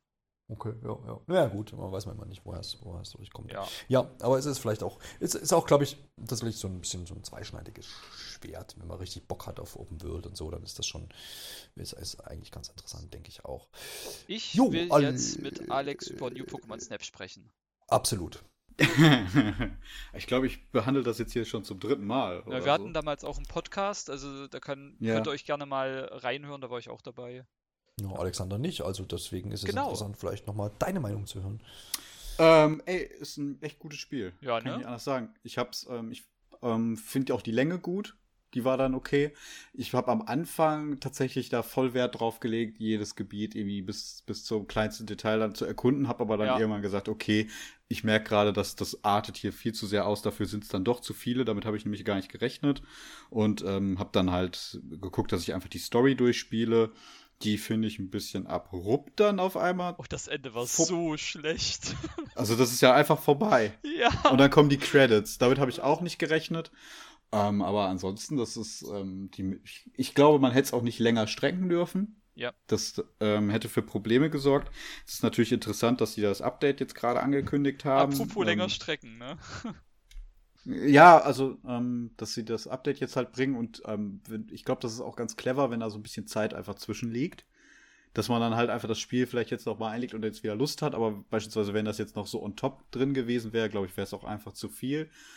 Ähm, vor allem vom Gefühl her, ich habe es jetzt auch nicht weiter erkundet, aber es gab ja auch noch so ein bisschen Endgame-Content, definitiv, ja. dass man da noch ein paar Sachen freischalten kann. Und äh, darauf habe ich jetzt aber auch ehrlich gesagt dann überhaupt gar keinen Wert mehr gelegt, weil ich dann gesagt habe, okay, ähm, das war jetzt halt auch ganz cool so, aber ich, ich muss das jetzt auch nicht ewig noch weiterspielen. Alex, äh, meine Empfehlung, du nach dem Ende kannst du den, äh, kannst du das Riff bei äh, Abenddämmerung gemacht. Es ja. sieht so schön aus, oder?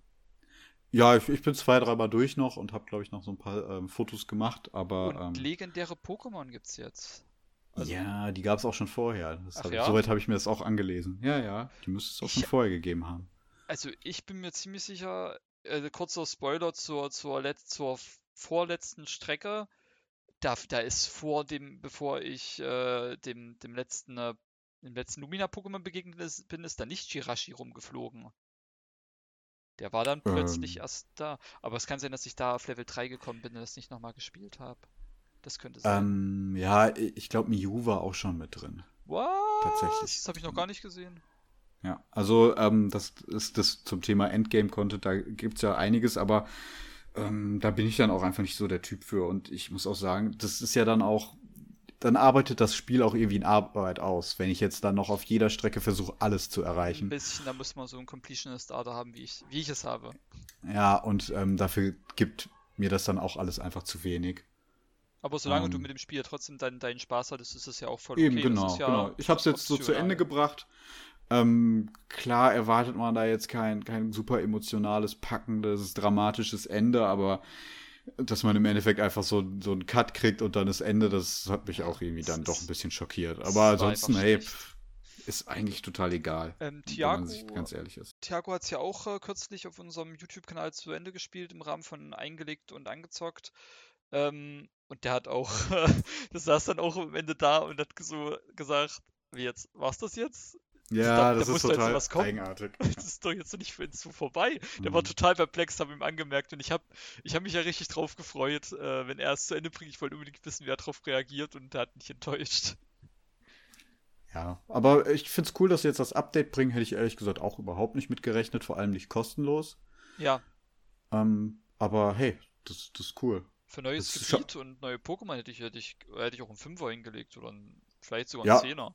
Es, es, macht so den Eindruck, dass es halt so, so ein Content ist, den man eigentlich noch ähm, fürs Spiel geplant hat, aber nicht mehr fertig bekommen hat, vielleicht. Die Pokémon waren tatsächlich schon im Code enthalten, die haben Dataminer schon gefunden, also den, den äh, Fotodex, also die Fotodex-Einträge.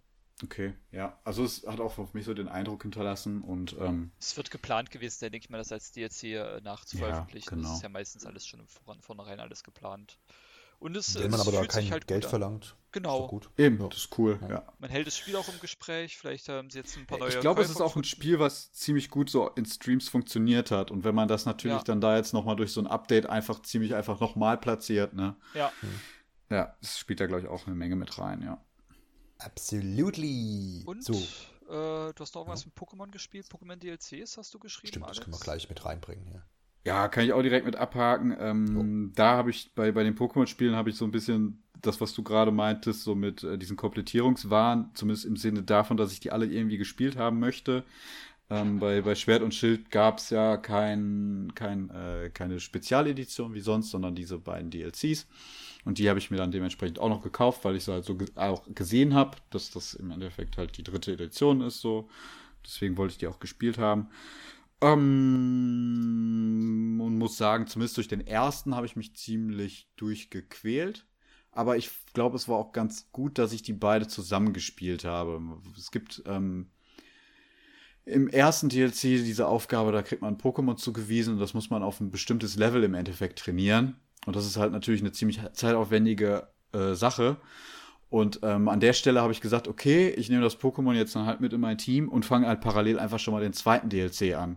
Und konnte das dann halt da wahnsinnig gut trainieren, ohne dass ich jetzt sinnlos die ganze Zeit irgendwie rumgrinden musste und das, das ähm, dann halt auf dieses, ich glaube, bis Level 70 oder so musste man quasi. Das ist halt schon echt oh. hoch gewesen. Und ähm, Deswegen hat sich das dann da ziemlich gut ergänzt. Hab dann den zweiten DLC angefangen, der dann halt auch deutlich spannender ist und auch deutlich interessanter irgendwie.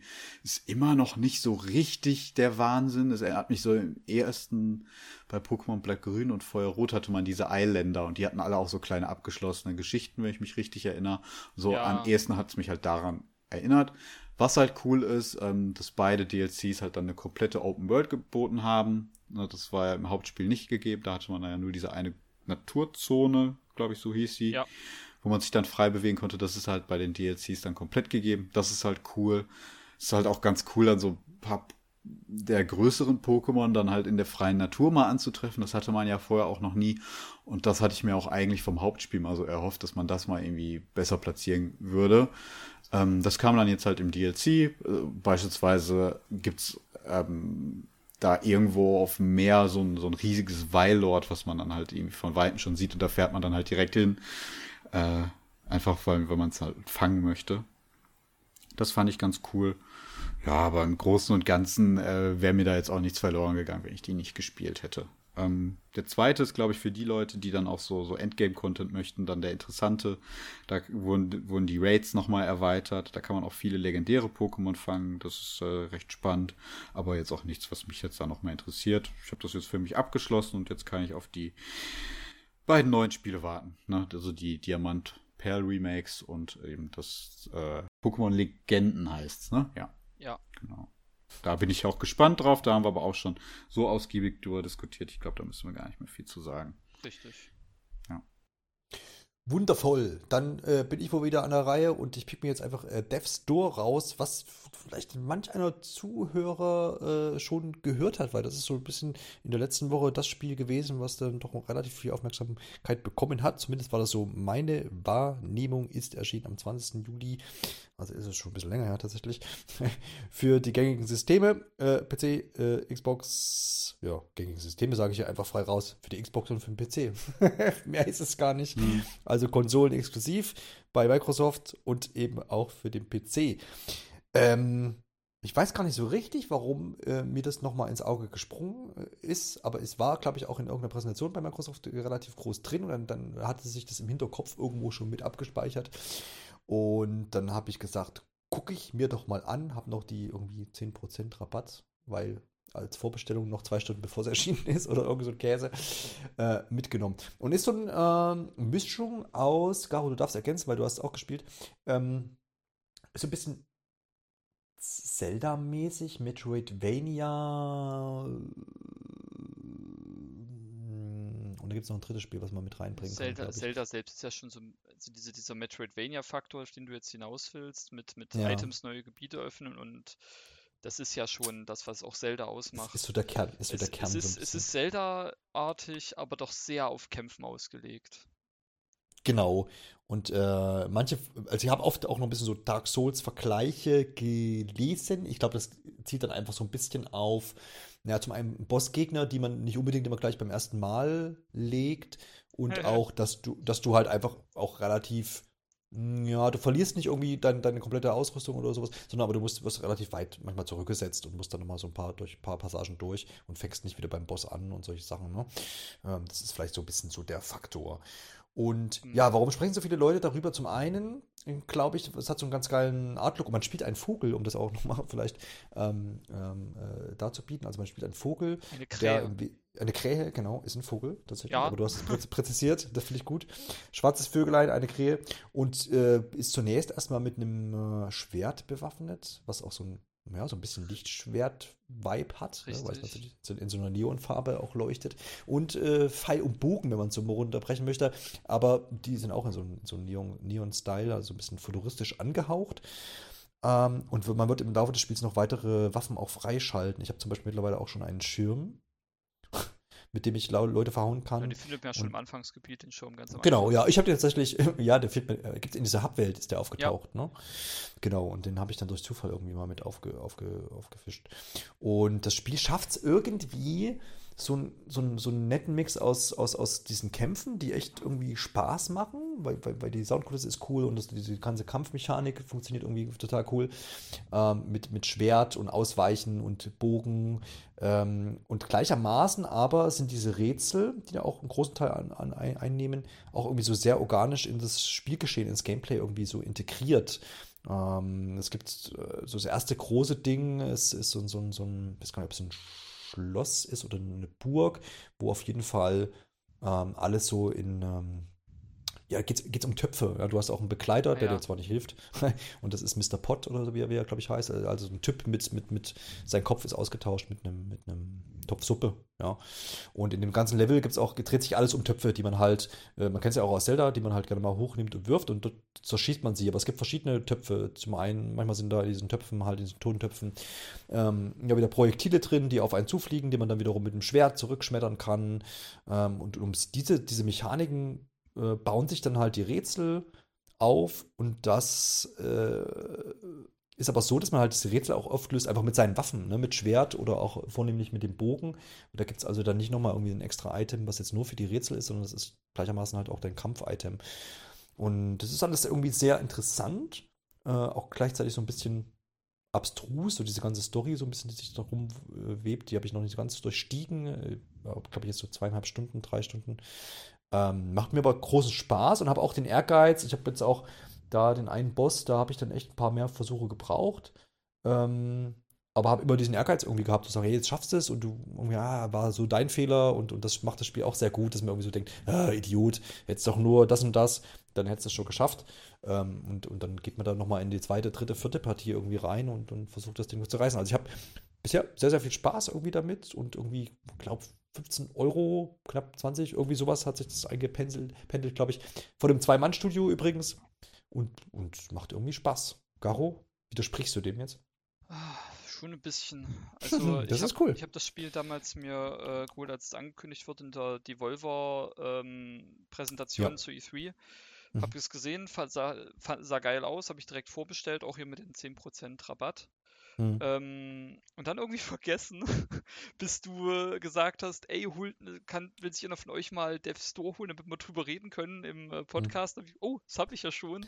Äh, hab's dann direkt angezockt, bin jetzt tatsächlich äh, auch schon beim im Areal des, des zweiten äh, großen Anführungszeichen Bösewichts. Das sind keine Bösewichts, das sind einfach ähm, Wesen, die sich erfolgreich bisher vorm Tod gedrückt haben. Also der, der, mhm. der, die Krähe, die man spielt, die ist äh, quasi äh, Ernter, also so eine Art Sensenmann, die Seelen, mhm. der ist da, um die Seelen einzutreiben. Und die haben sich halt erfolgreich um den Tod herumgedrückt und haben da auch ein paar andere Schnitter mit ins, mit ins, Grab, äh, ins Grab befördert. Und äh, jetzt geht man quasi los, um die, äh, diese Seelen endlich zu ernten. Und ah, ich weiß nicht, es sind mir persönlich die Levels sind mir zu labyrinthartig aufgebaut und nicht, nicht organisch genug. Es ist so, so viel, es sind einfach, es sind absolute Labyrinthe alles. Mit, mit so das habe ich auch festgestellt. Mir fehlt, fehlt auch so ein bisschen die, die Karte tatsächlich. Ja, also ich genau. verlaufe mich dann auch gerne mal. Ja, das stimmt. Und, das sind auf jeden Fall. Äh, und es, ja. ist zu viel, es ist zu viel Kämpfen. Also es, okay. ich, hab, ich mag bei Zelda das Gleichgewicht zwischen Kämpfen und, und Rätseln. Mhm.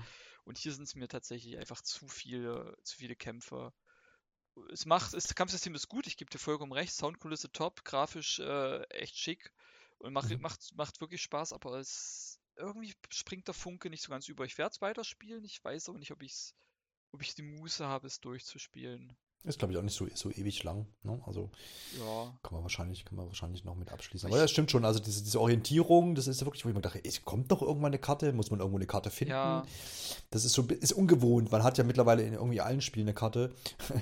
Ähm, aber ja, ich denke mal, es gibt Gründe, warum sie es gemacht haben. Man muss sich, ich glaube, man muss sich so ein bisschen dran gewöhnen, wenn man dann so wieder so hat, man muss sich so ins Gewissen rufen, ah, okay, vielleicht denkst du auch so ein bisschen mit dran, ähm, die Orientierung mit zu bewahren und die Sachen irgendwie zu merken. Aber ich gebe dir auch recht, dass, dass dafür vielleicht, dafür, dass es keine Karte hat, die Welt vielleicht nicht gut genug gestaltet ist, dass man jetzt nicht so, so Unique Points hat, wo man ja. sagt, okay, du orientierst dich irgendwie automatisch, weil da so einmalige Sachen irgendwie rumstehen oder sowas. Dafür wiederholen sich dann einfach Sachen auch wieder, wo man dann so hin und her rennt, denkt, hä, wie, wo, was.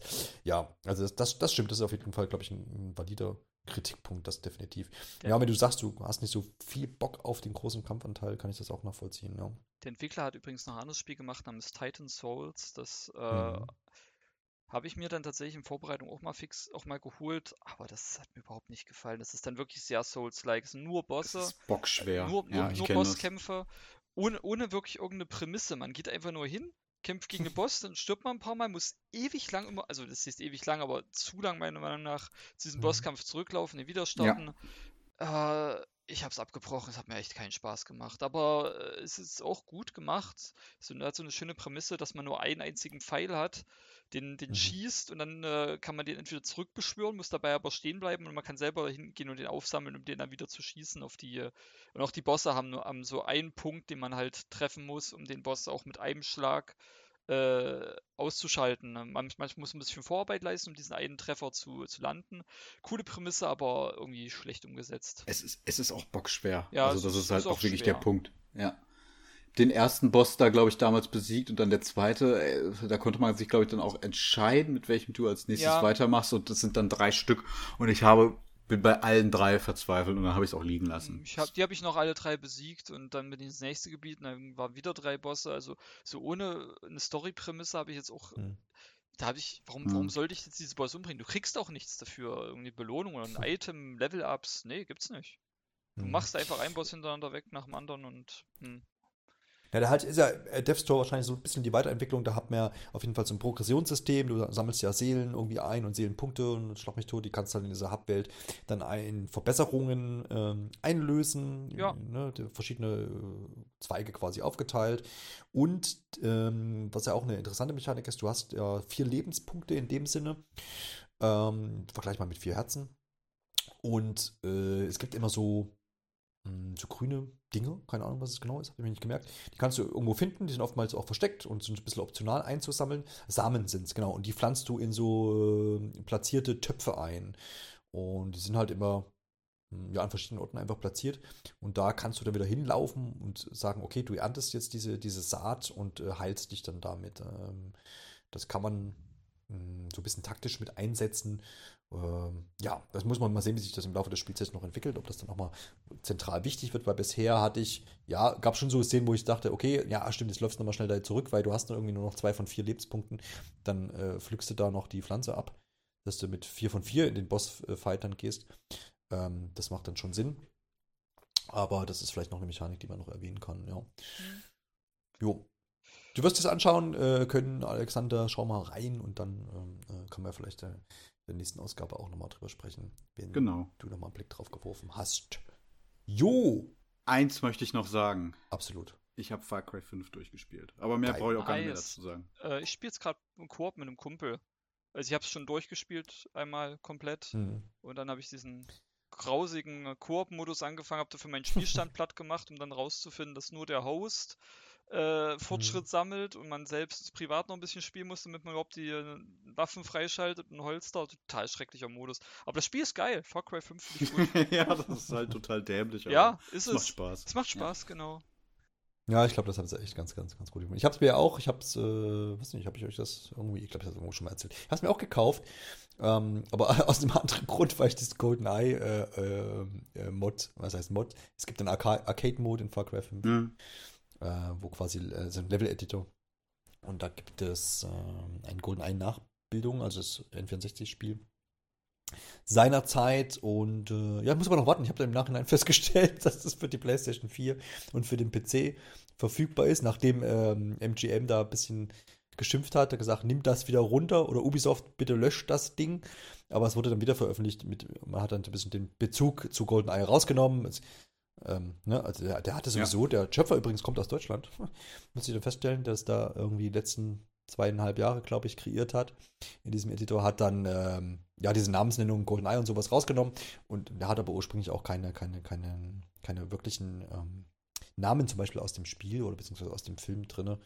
Jo, aber hat es angepasst und scheint jetzt so zu laufen und die Xbox-Version soll aber noch kommen. Also da warte mhm. ich dann jetzt drauf. genau, aber ich habe das Spiel natürlich auch angefangen, weil, um in den Arcade-Modus zu kommen, musst du, glaube ich, irgendwie den ersten Turm oder was auf der ersten Insel da freischalten.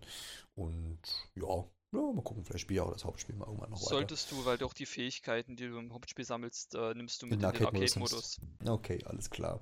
Wo wir einmal bei Shooter sind. Ja, wo wir einmal bei Shooter sind, könnten wir jetzt über was reden, Caro? Halo Infinite Multiplayer hast du doch bei dir auf der Liste stehen. Stimmt, absolut. Ich war mir jetzt nicht sicher, ob Superhot ein Ego-Shooter ist, oder? Ist es. Ist das der, genau, ja, ja da habe ich ja eine richtige Verknüpfung gehabt. Genau. Halo Infinite Multiplayer ähm, ist gestartet quasi heute, gestern, je nachdem, in welcher Zeitzone man sich befindet. Äh, wurde ja schon auf der E3-Show ähm, von Microsoft angekündigt, dass es dann so eine Beta-Phase geben wird zum Multiplayer und äh, glücklicherweise wurde ich dazu mit eingeladen, mit vielen anderen tausend Millionen Menschen anscheinend. Ähm, und habe das jetzt, vielleicht nachher noch mal ein bisschen zum Prozedere, also erste E-Mail-Einladung, wo dann quasi drin steht, ja, du bist dabei, nähere Infos kommen. Das kam, glaube ich, jetzt am Dienstag, heute ist Freitag. Ähm, und dann hat sich das natürlich noch ein bisschen hingezogen. Da stand zumindest schon drin, es startet am 29.07. und geht bis 1. August, das ist quasi von Donnerstag bis Sonntag, um das auch nochmal einzuordnen. Und ja, wie das immer so ist, gab es jetzt nochmal zum Start technische Probleme. Ich habe dann gestern immer nachgeguckt, da sollte also noch eine zweite E-Mail kommen, die kam lange nicht und kam dann aber heute im Laufe des Tages, heute früh glaube ich, wo dann die Instructions quasi, die Anleitung drin stand, wo man dann jetzt das bezieht. Und das läuft über die, ähm, über den ähm, Xbox Insider Hub. Gibt es nochmal eine App extra für die Xbox für, also ich spreche jetzt immer nur von der Konsolenversion, die, die, die äh, Beta gibt es auch für den PC. Um, ähm, und da gab es dann aber auch nochmal Probleme. Da hat man sich ja quasi registriert nochmal oder angemeldet, das freigeschalten und dann war da ganz äh, lange auf, ja, Anmeldung ist ausstehend. Ähm, aber wie das immer so ist, gibt es dann findige äh, Twitter-User, die dann herausgefunden haben, wie man das umgeht. Mit Deinstallation der App und völliges Herunterfahren der Konsole und wieder Neustarten, Installation der App erneut und dann äh, hat es auch geklappt. Und dann habe ich irgendwann heute Nachmittag dann den Download gemacht. Ich glaube, es waren 18 GB oder was. War überschaubar und habe mittlerweile, ich glaube, so fünf, sechs Runden mal spielen können zwischendurch. Ich habe jetzt auch kurz vor Aufnahme nochmal kurz reingeschaut. Äh, Modus, den man spielen kann, ist zum einen so ein, so ein, so ein Waffenstandmodus, ähm, wo man alle Waffen oder die verfügbaren Waffen, ich glaube, fünf, sechs an der Zahl sind, mal kurz auf, äh, ne, am Waffenstand ausprobieren kann. Also relativ uninteressant, aber kann man sich eben angucken, um sich damit vertraut zu machen. Und dann gibt es einen äh, vier Spieler gegen vier Bots-Modus, Botslayer genannt. Und da konnte man sich in der ersten Map bisher umschauen. Äh, äh, ich glaube, es soll jetzt bis Sonntag noch zwei weitere Apps freigeschaltet werden, die dann da irgendwie rotieren. Und gegebenenfalls, je nachdem, wie, wie, wie das jetzt alles läuft, wird dann am Sonntag auch noch ein äh, PvP-Modus freigeschaltet, also dann auch 4 gegen 4, aber dann eben ohne Bots. Ähm, werde aber jetzt am Wochenende keine Gelegenheit haben, nochmal reinzuschauen, weil ich da nicht daheim bin und jetzt auch nicht die Xbox für sowas mitnehme und irgendwie irgendwo anschließe. Xcloud. Xcloud, ja, äh, ist ja damit nicht mit drin. Ne? Also, mhm. äh, ja, wieder schlecht, ne? Schlecht. Ja. Wozu zahle ich denn 15 Keiner Euro im Monat? 13. Ähm, genau. Nee, ähm, aber so meine Eindrücke bisher, man muss ja das vielleicht das noch einzuordnen, ich bin jetzt echt bei weitem kein äh, Online-Mehrspieler-Shooter-Fan.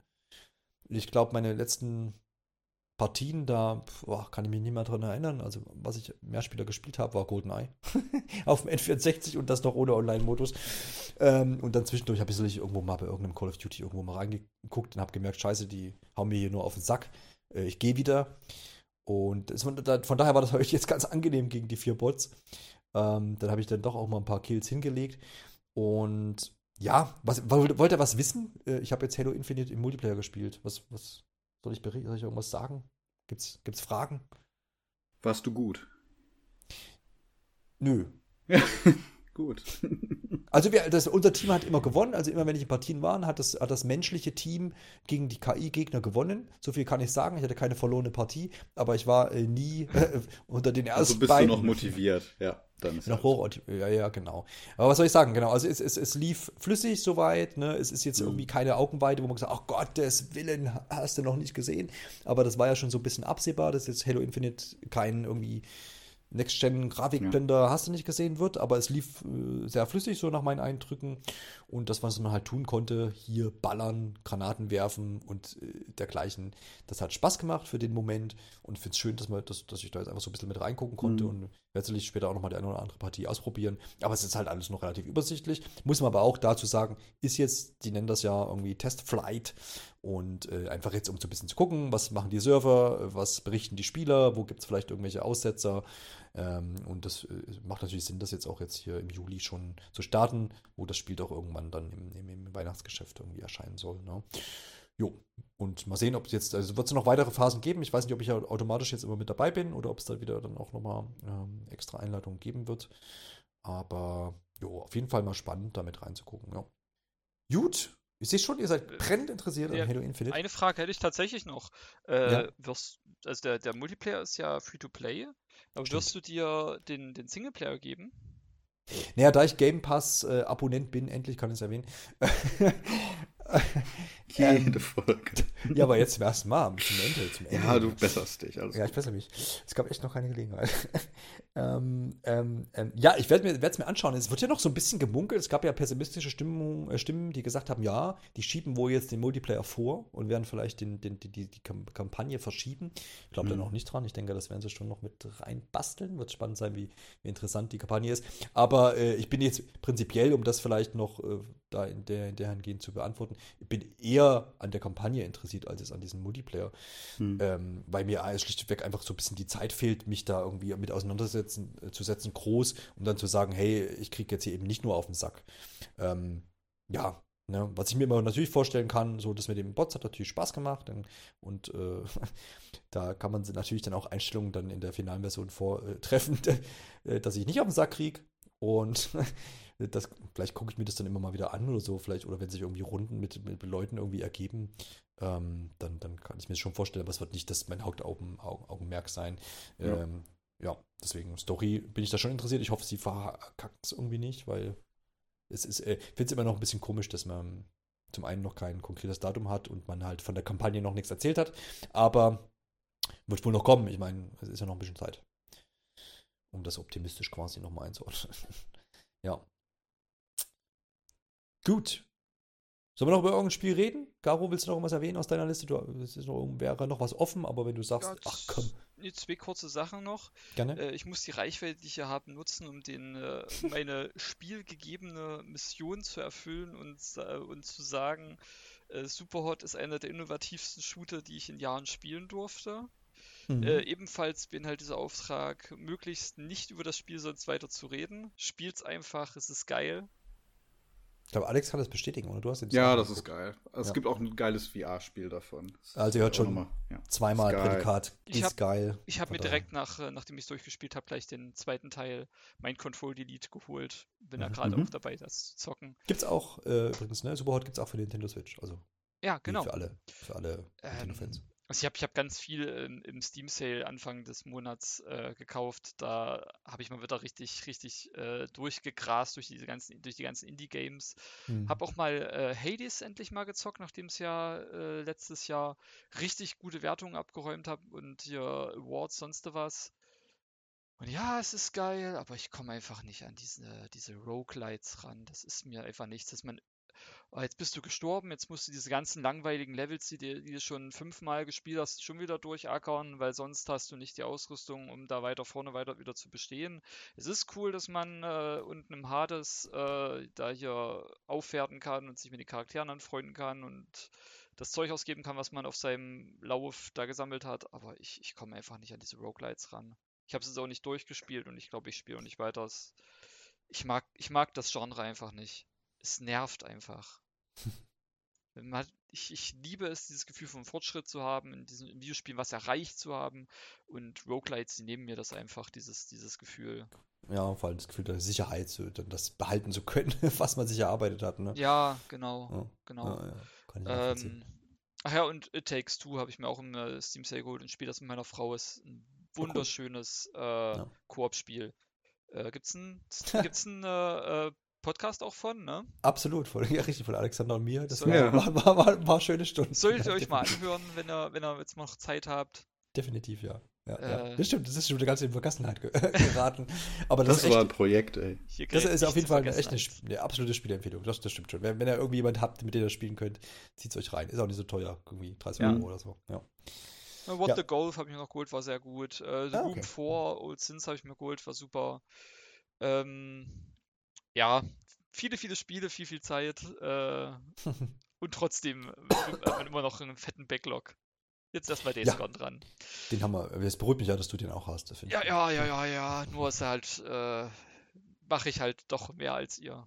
Weil ja, ich, ja, weil ich ja, halt Zeit habe. Ja, ja, ja. Offen, offen, offensichtlich. Keine ja, Kinder ist manchmal auch ein Segen.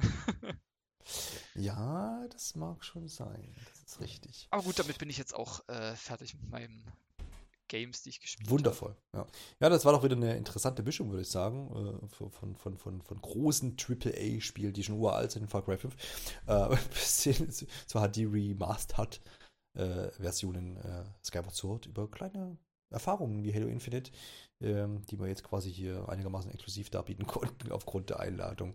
Jo, damit sind wir am Ende auch dieser Episode von Safe Game. Äh, wir danken fürs Zuhören. Ich danke euch beiden für, fürs Teilhaben und äh, kündige hiermit so eine kleinere größere, je nachdem, Sommerpause an. Mal gucken, was wir so hinkriegen. Aber ihr dürft jetzt die nächste, im Monat August nicht mit den üblichen, ja, mittlerweile sind wir irgendwie so bei drei, vier Folgen pro Monat, manchmal auch fünf, äh, nicht rechnen, außer es passieren irgendwie unvorhergesehene wichtige Sachen und es treffen sich dann doch irgendwie Leute vorm Mikrofon. Äh, schließlich steht die Gamescom an. Wir sind alle schon ganz aufgeregt. ähm, wer weiß, was da kommt.